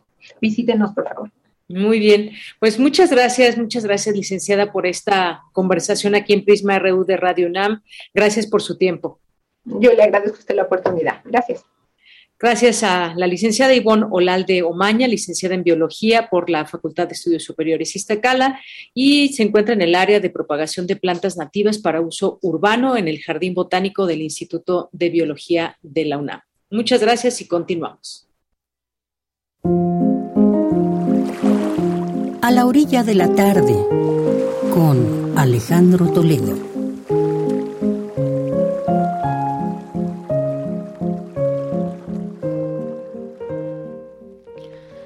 Bien, pues ya estamos en esta sección de literatura como cada 15 días aquí en A la orilla de la tarde. Alejandro Toledo, en Twitter lo encuentran como arroba Toledo Bloom y pues bueno, nos hablará de la versión integral de De Profundis de Oscar Wilde. Me da mucho gusto saludarte Alejandro, muy buenas tardes. ¿Qué tal, Deyanira? ¿Cómo estás? Bienvenida. Muy bien, muchas gracias. Pues adelante. ¿Sí? vacaciones.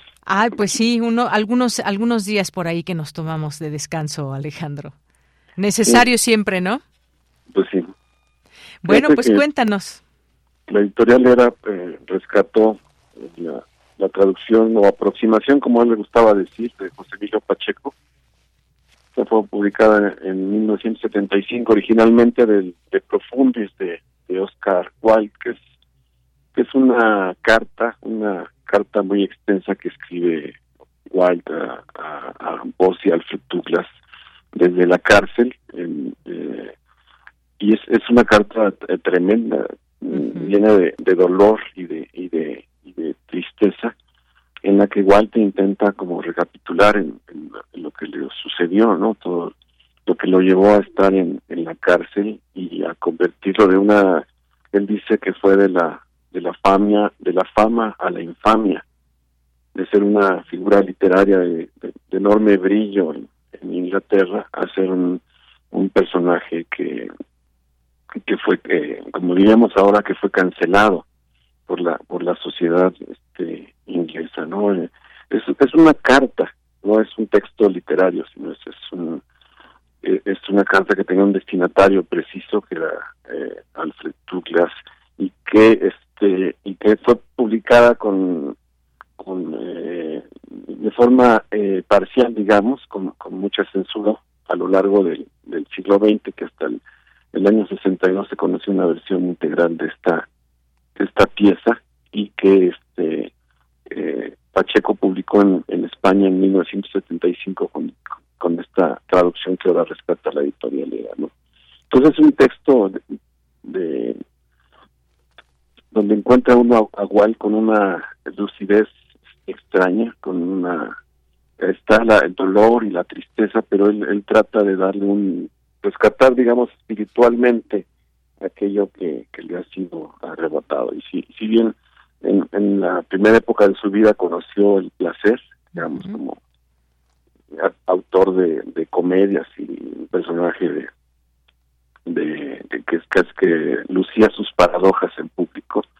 En esta segunda etapa conoce el, dolor y lo, y lo, trasciende en cierta forma a partir de esta carta, porque la carta empieza a ser como un reclamo eh, directo al, personaje de, de Bossi, que se llamaba Alfred Douglas, por, por haberlo embrollado en esta relación que él tenía complicada con su padre, el marqués de Queensberry, que fue lo que finalmente lleva a la, a la cárcel a, a ¿no? Hay un, había un odio de, de Bossi hacia, hacia su padre y, un, y él intenta, llevarlo a la cárcel, eh, Bossi a su padre, usando eh, como, como pieza, digamos, de, ajedrez a, a, a ¿no? Sin importarle las consecuencias que podía haber esto, ¿no? Igual, pues lo pierde todo, ¿no? Pierde casa, pierde... Eh, perder a su esposa, digamos, en el divorcio, a sus hijos por le consideran que no es una persona apta para tener hijos en, eh, en su casa eh, y estará sobre todo dos años en, la cárcel. Es un proceso de destrucción prácticamente de un, gran un gran personaje. Nosotros hemos tenido en la cárcel, por ejemplo, a Revueltas estuvo muchas veces y otros artistas, pero este proceso fue como muy muy singular por las por las características que tuvo y este bueno, y generó este este documento que, a pesar de su dolor y de, su tristeza, digamos, es, es, es un escrito como muy sensible, muy lúcido. Hay un crítico inglés, Max Berbon, cuando leyó algunos fragmentos de, de la de esta carta, dijo, no parece que esté uno leyendo algo escrito, dice que en él las palabras cantan. Y este, igual que incluso en el mismo texto dice que eh, las cartas verdaderas son como hablar con una persona. Entonces hay este, esto es algo que siente el, lector, digamos, ¿no? El, destinatario, digamos, inmediato era Bossi, pero eh, incluso el mismo Wilde en algún momento, el propio usa este, ese destinatario que estaba ahí como, una presencia, como el, eh, a la vez el causante de su de su desgracia y, y su referente, lo usa como una especie de espejo para hablar de sí mismo, ¿no? Para describirse y para saber qué va a ser de él eh, después de esta de esta situación que está viviendo, ¿no? lo condenan a dos años de trabajos forzados. El De Profundis en algún momento se describe a sí mismo el 13 de noviembre de 1895 cuando lo trasladan de una cárcel en Londres a otra y, y este y esta escena es, tremenda. Dice aquel día de las dos a las dos y media tuve que permanecer de pie esposado y con uniforme de presidiario en el andén central de Clapham Kingston para que el mundo me viera dice. Me sacaron de la enfermería sin previo aviso. De todos los posibles objetos de burla yo era el más grotesco. La gente se reía al verme. Mi público aumentaba con la llegada de cada nuevo tren. Nadie, nada podía superar su diversión. Esto fue por supuesto antes de saber quién era yo en cuanto se enteraron, se rieron todavía más. Durante media hora permanecí bajo la lluvia gris de noviembre, rodeado de una multitud que me escarnecía. Bueno, ese es un buen momento de Profundis. Un poco la explicación del título es que es este proceso que él vive, esta historia de, que lo lleva dos años de cárcel, eh, él, trata de eh, pues de, asumirla con todo su dolor y todo su, su sufrimiento como un camino espiritual. Entonces, dice en algún momento en el mismo texto, dice, llegar a ser un hombre más profundo es el privilegio de quienes han sufrido. Y hacia allá se, se conduce, ¿no?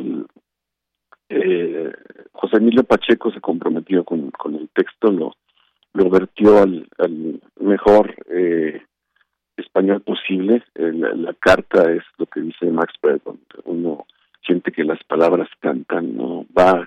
Hay una parte ahí donde este, se compromete un poco con la figura de, de Cristo, encuentra una relación entre la imaginación de Cristo, el personaje con, con la imaginación de los de los artistas y este y, y, pues llega como a muchos a muchos ámbitos no a muchos espacios personales él, yo, yo creo sentía que eran esto le daba como el piso para para avanzar a pesar de de, todos los padecimientos que tiene no es las descripciones que hace de su vida en la en la cárcel de este eh,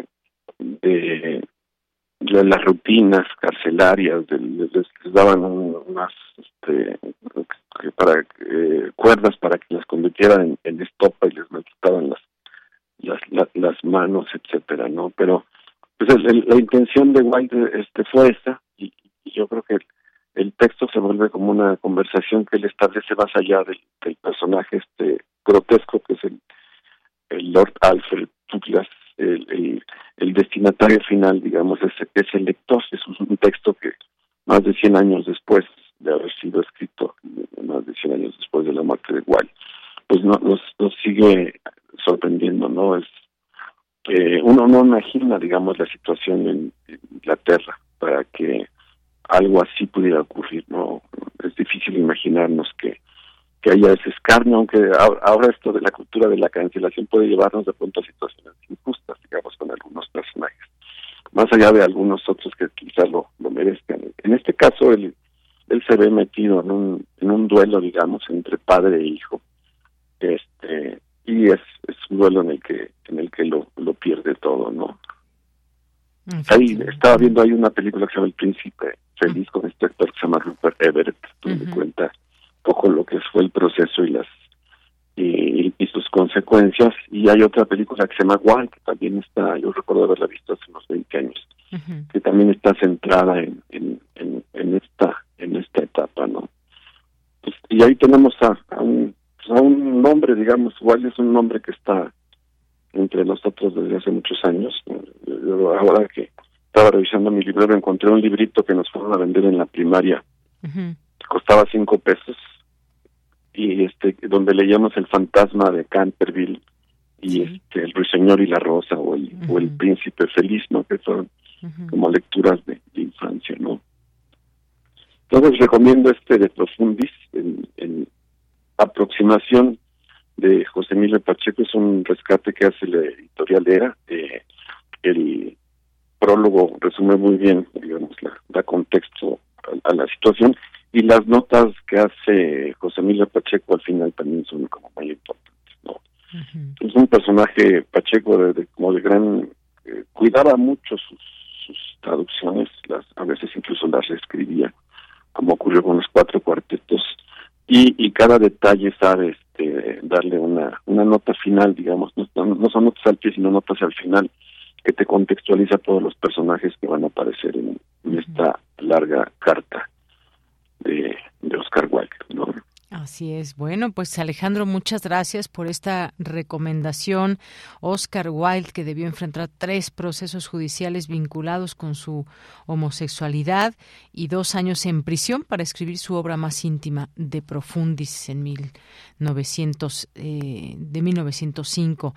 Bueno, pues muchas gracias. Como siempre, ahí tenemos eh, el tuit también para que la gente pueda ver esta, eh, la portada de este libro y que pues también lo pueda tomar en cuenta con las, eh, pues aquí las recomendaciones que nos haces cada 15 días. Muchas gracias, muchas muy gracias. Bien. Nos escuchamos en 15 días, que estés muy bien. Claro que sí, igualmente Alejandro. Hasta luego, Alejandro Toledo, escritor y ensayista con su sección A la orilla de la tarde. Nos vamos ahora, antes de despedirnos, con la voz de Margarita Castillo. Amor a primera vista. Vislava Simborska.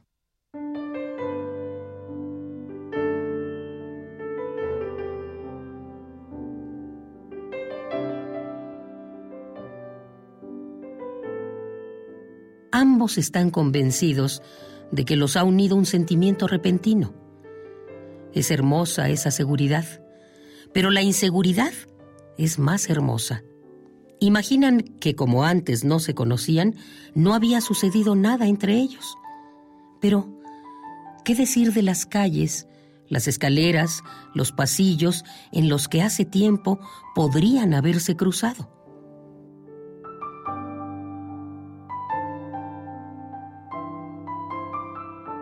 Me gustaría preguntarles si no recuerdan quizá un encuentro frente a frente, alguna vez en una puerta giratoria, o algún lo siento o el sonido de se ha equivocado en el teléfono. Pero conozco su respuesta. No recuerdan.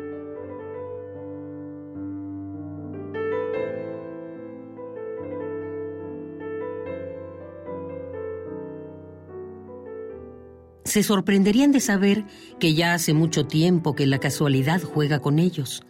Una casualidad no del todo preparada para convertirse en su destino, que los acercaba y alejaba, que se interponía en su camino y que, conteniendo la risa, se apartaba a un lado.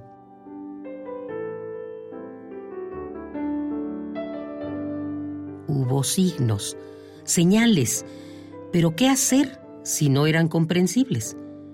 ¿No habrá revoloteado una hoja de un hombro a otro hace tres años o incluso el último martes? ¿Hubo algo perdido y encontrado? ¿Quién sabe si alguna pelota en los matorrales de la infancia? Hubo picaportes y timbres en los que un tacto se sobrepuso a otro tacto. Maletas una junto a otra, en una consigna. Quizá una cierta noche el mismo sueño desaparecido inmediatamente después de despertar.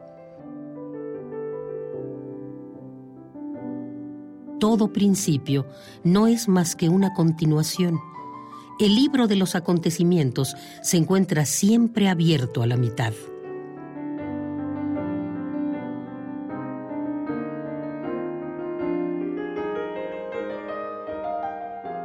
Amor a primera vista. Vislava Simborska.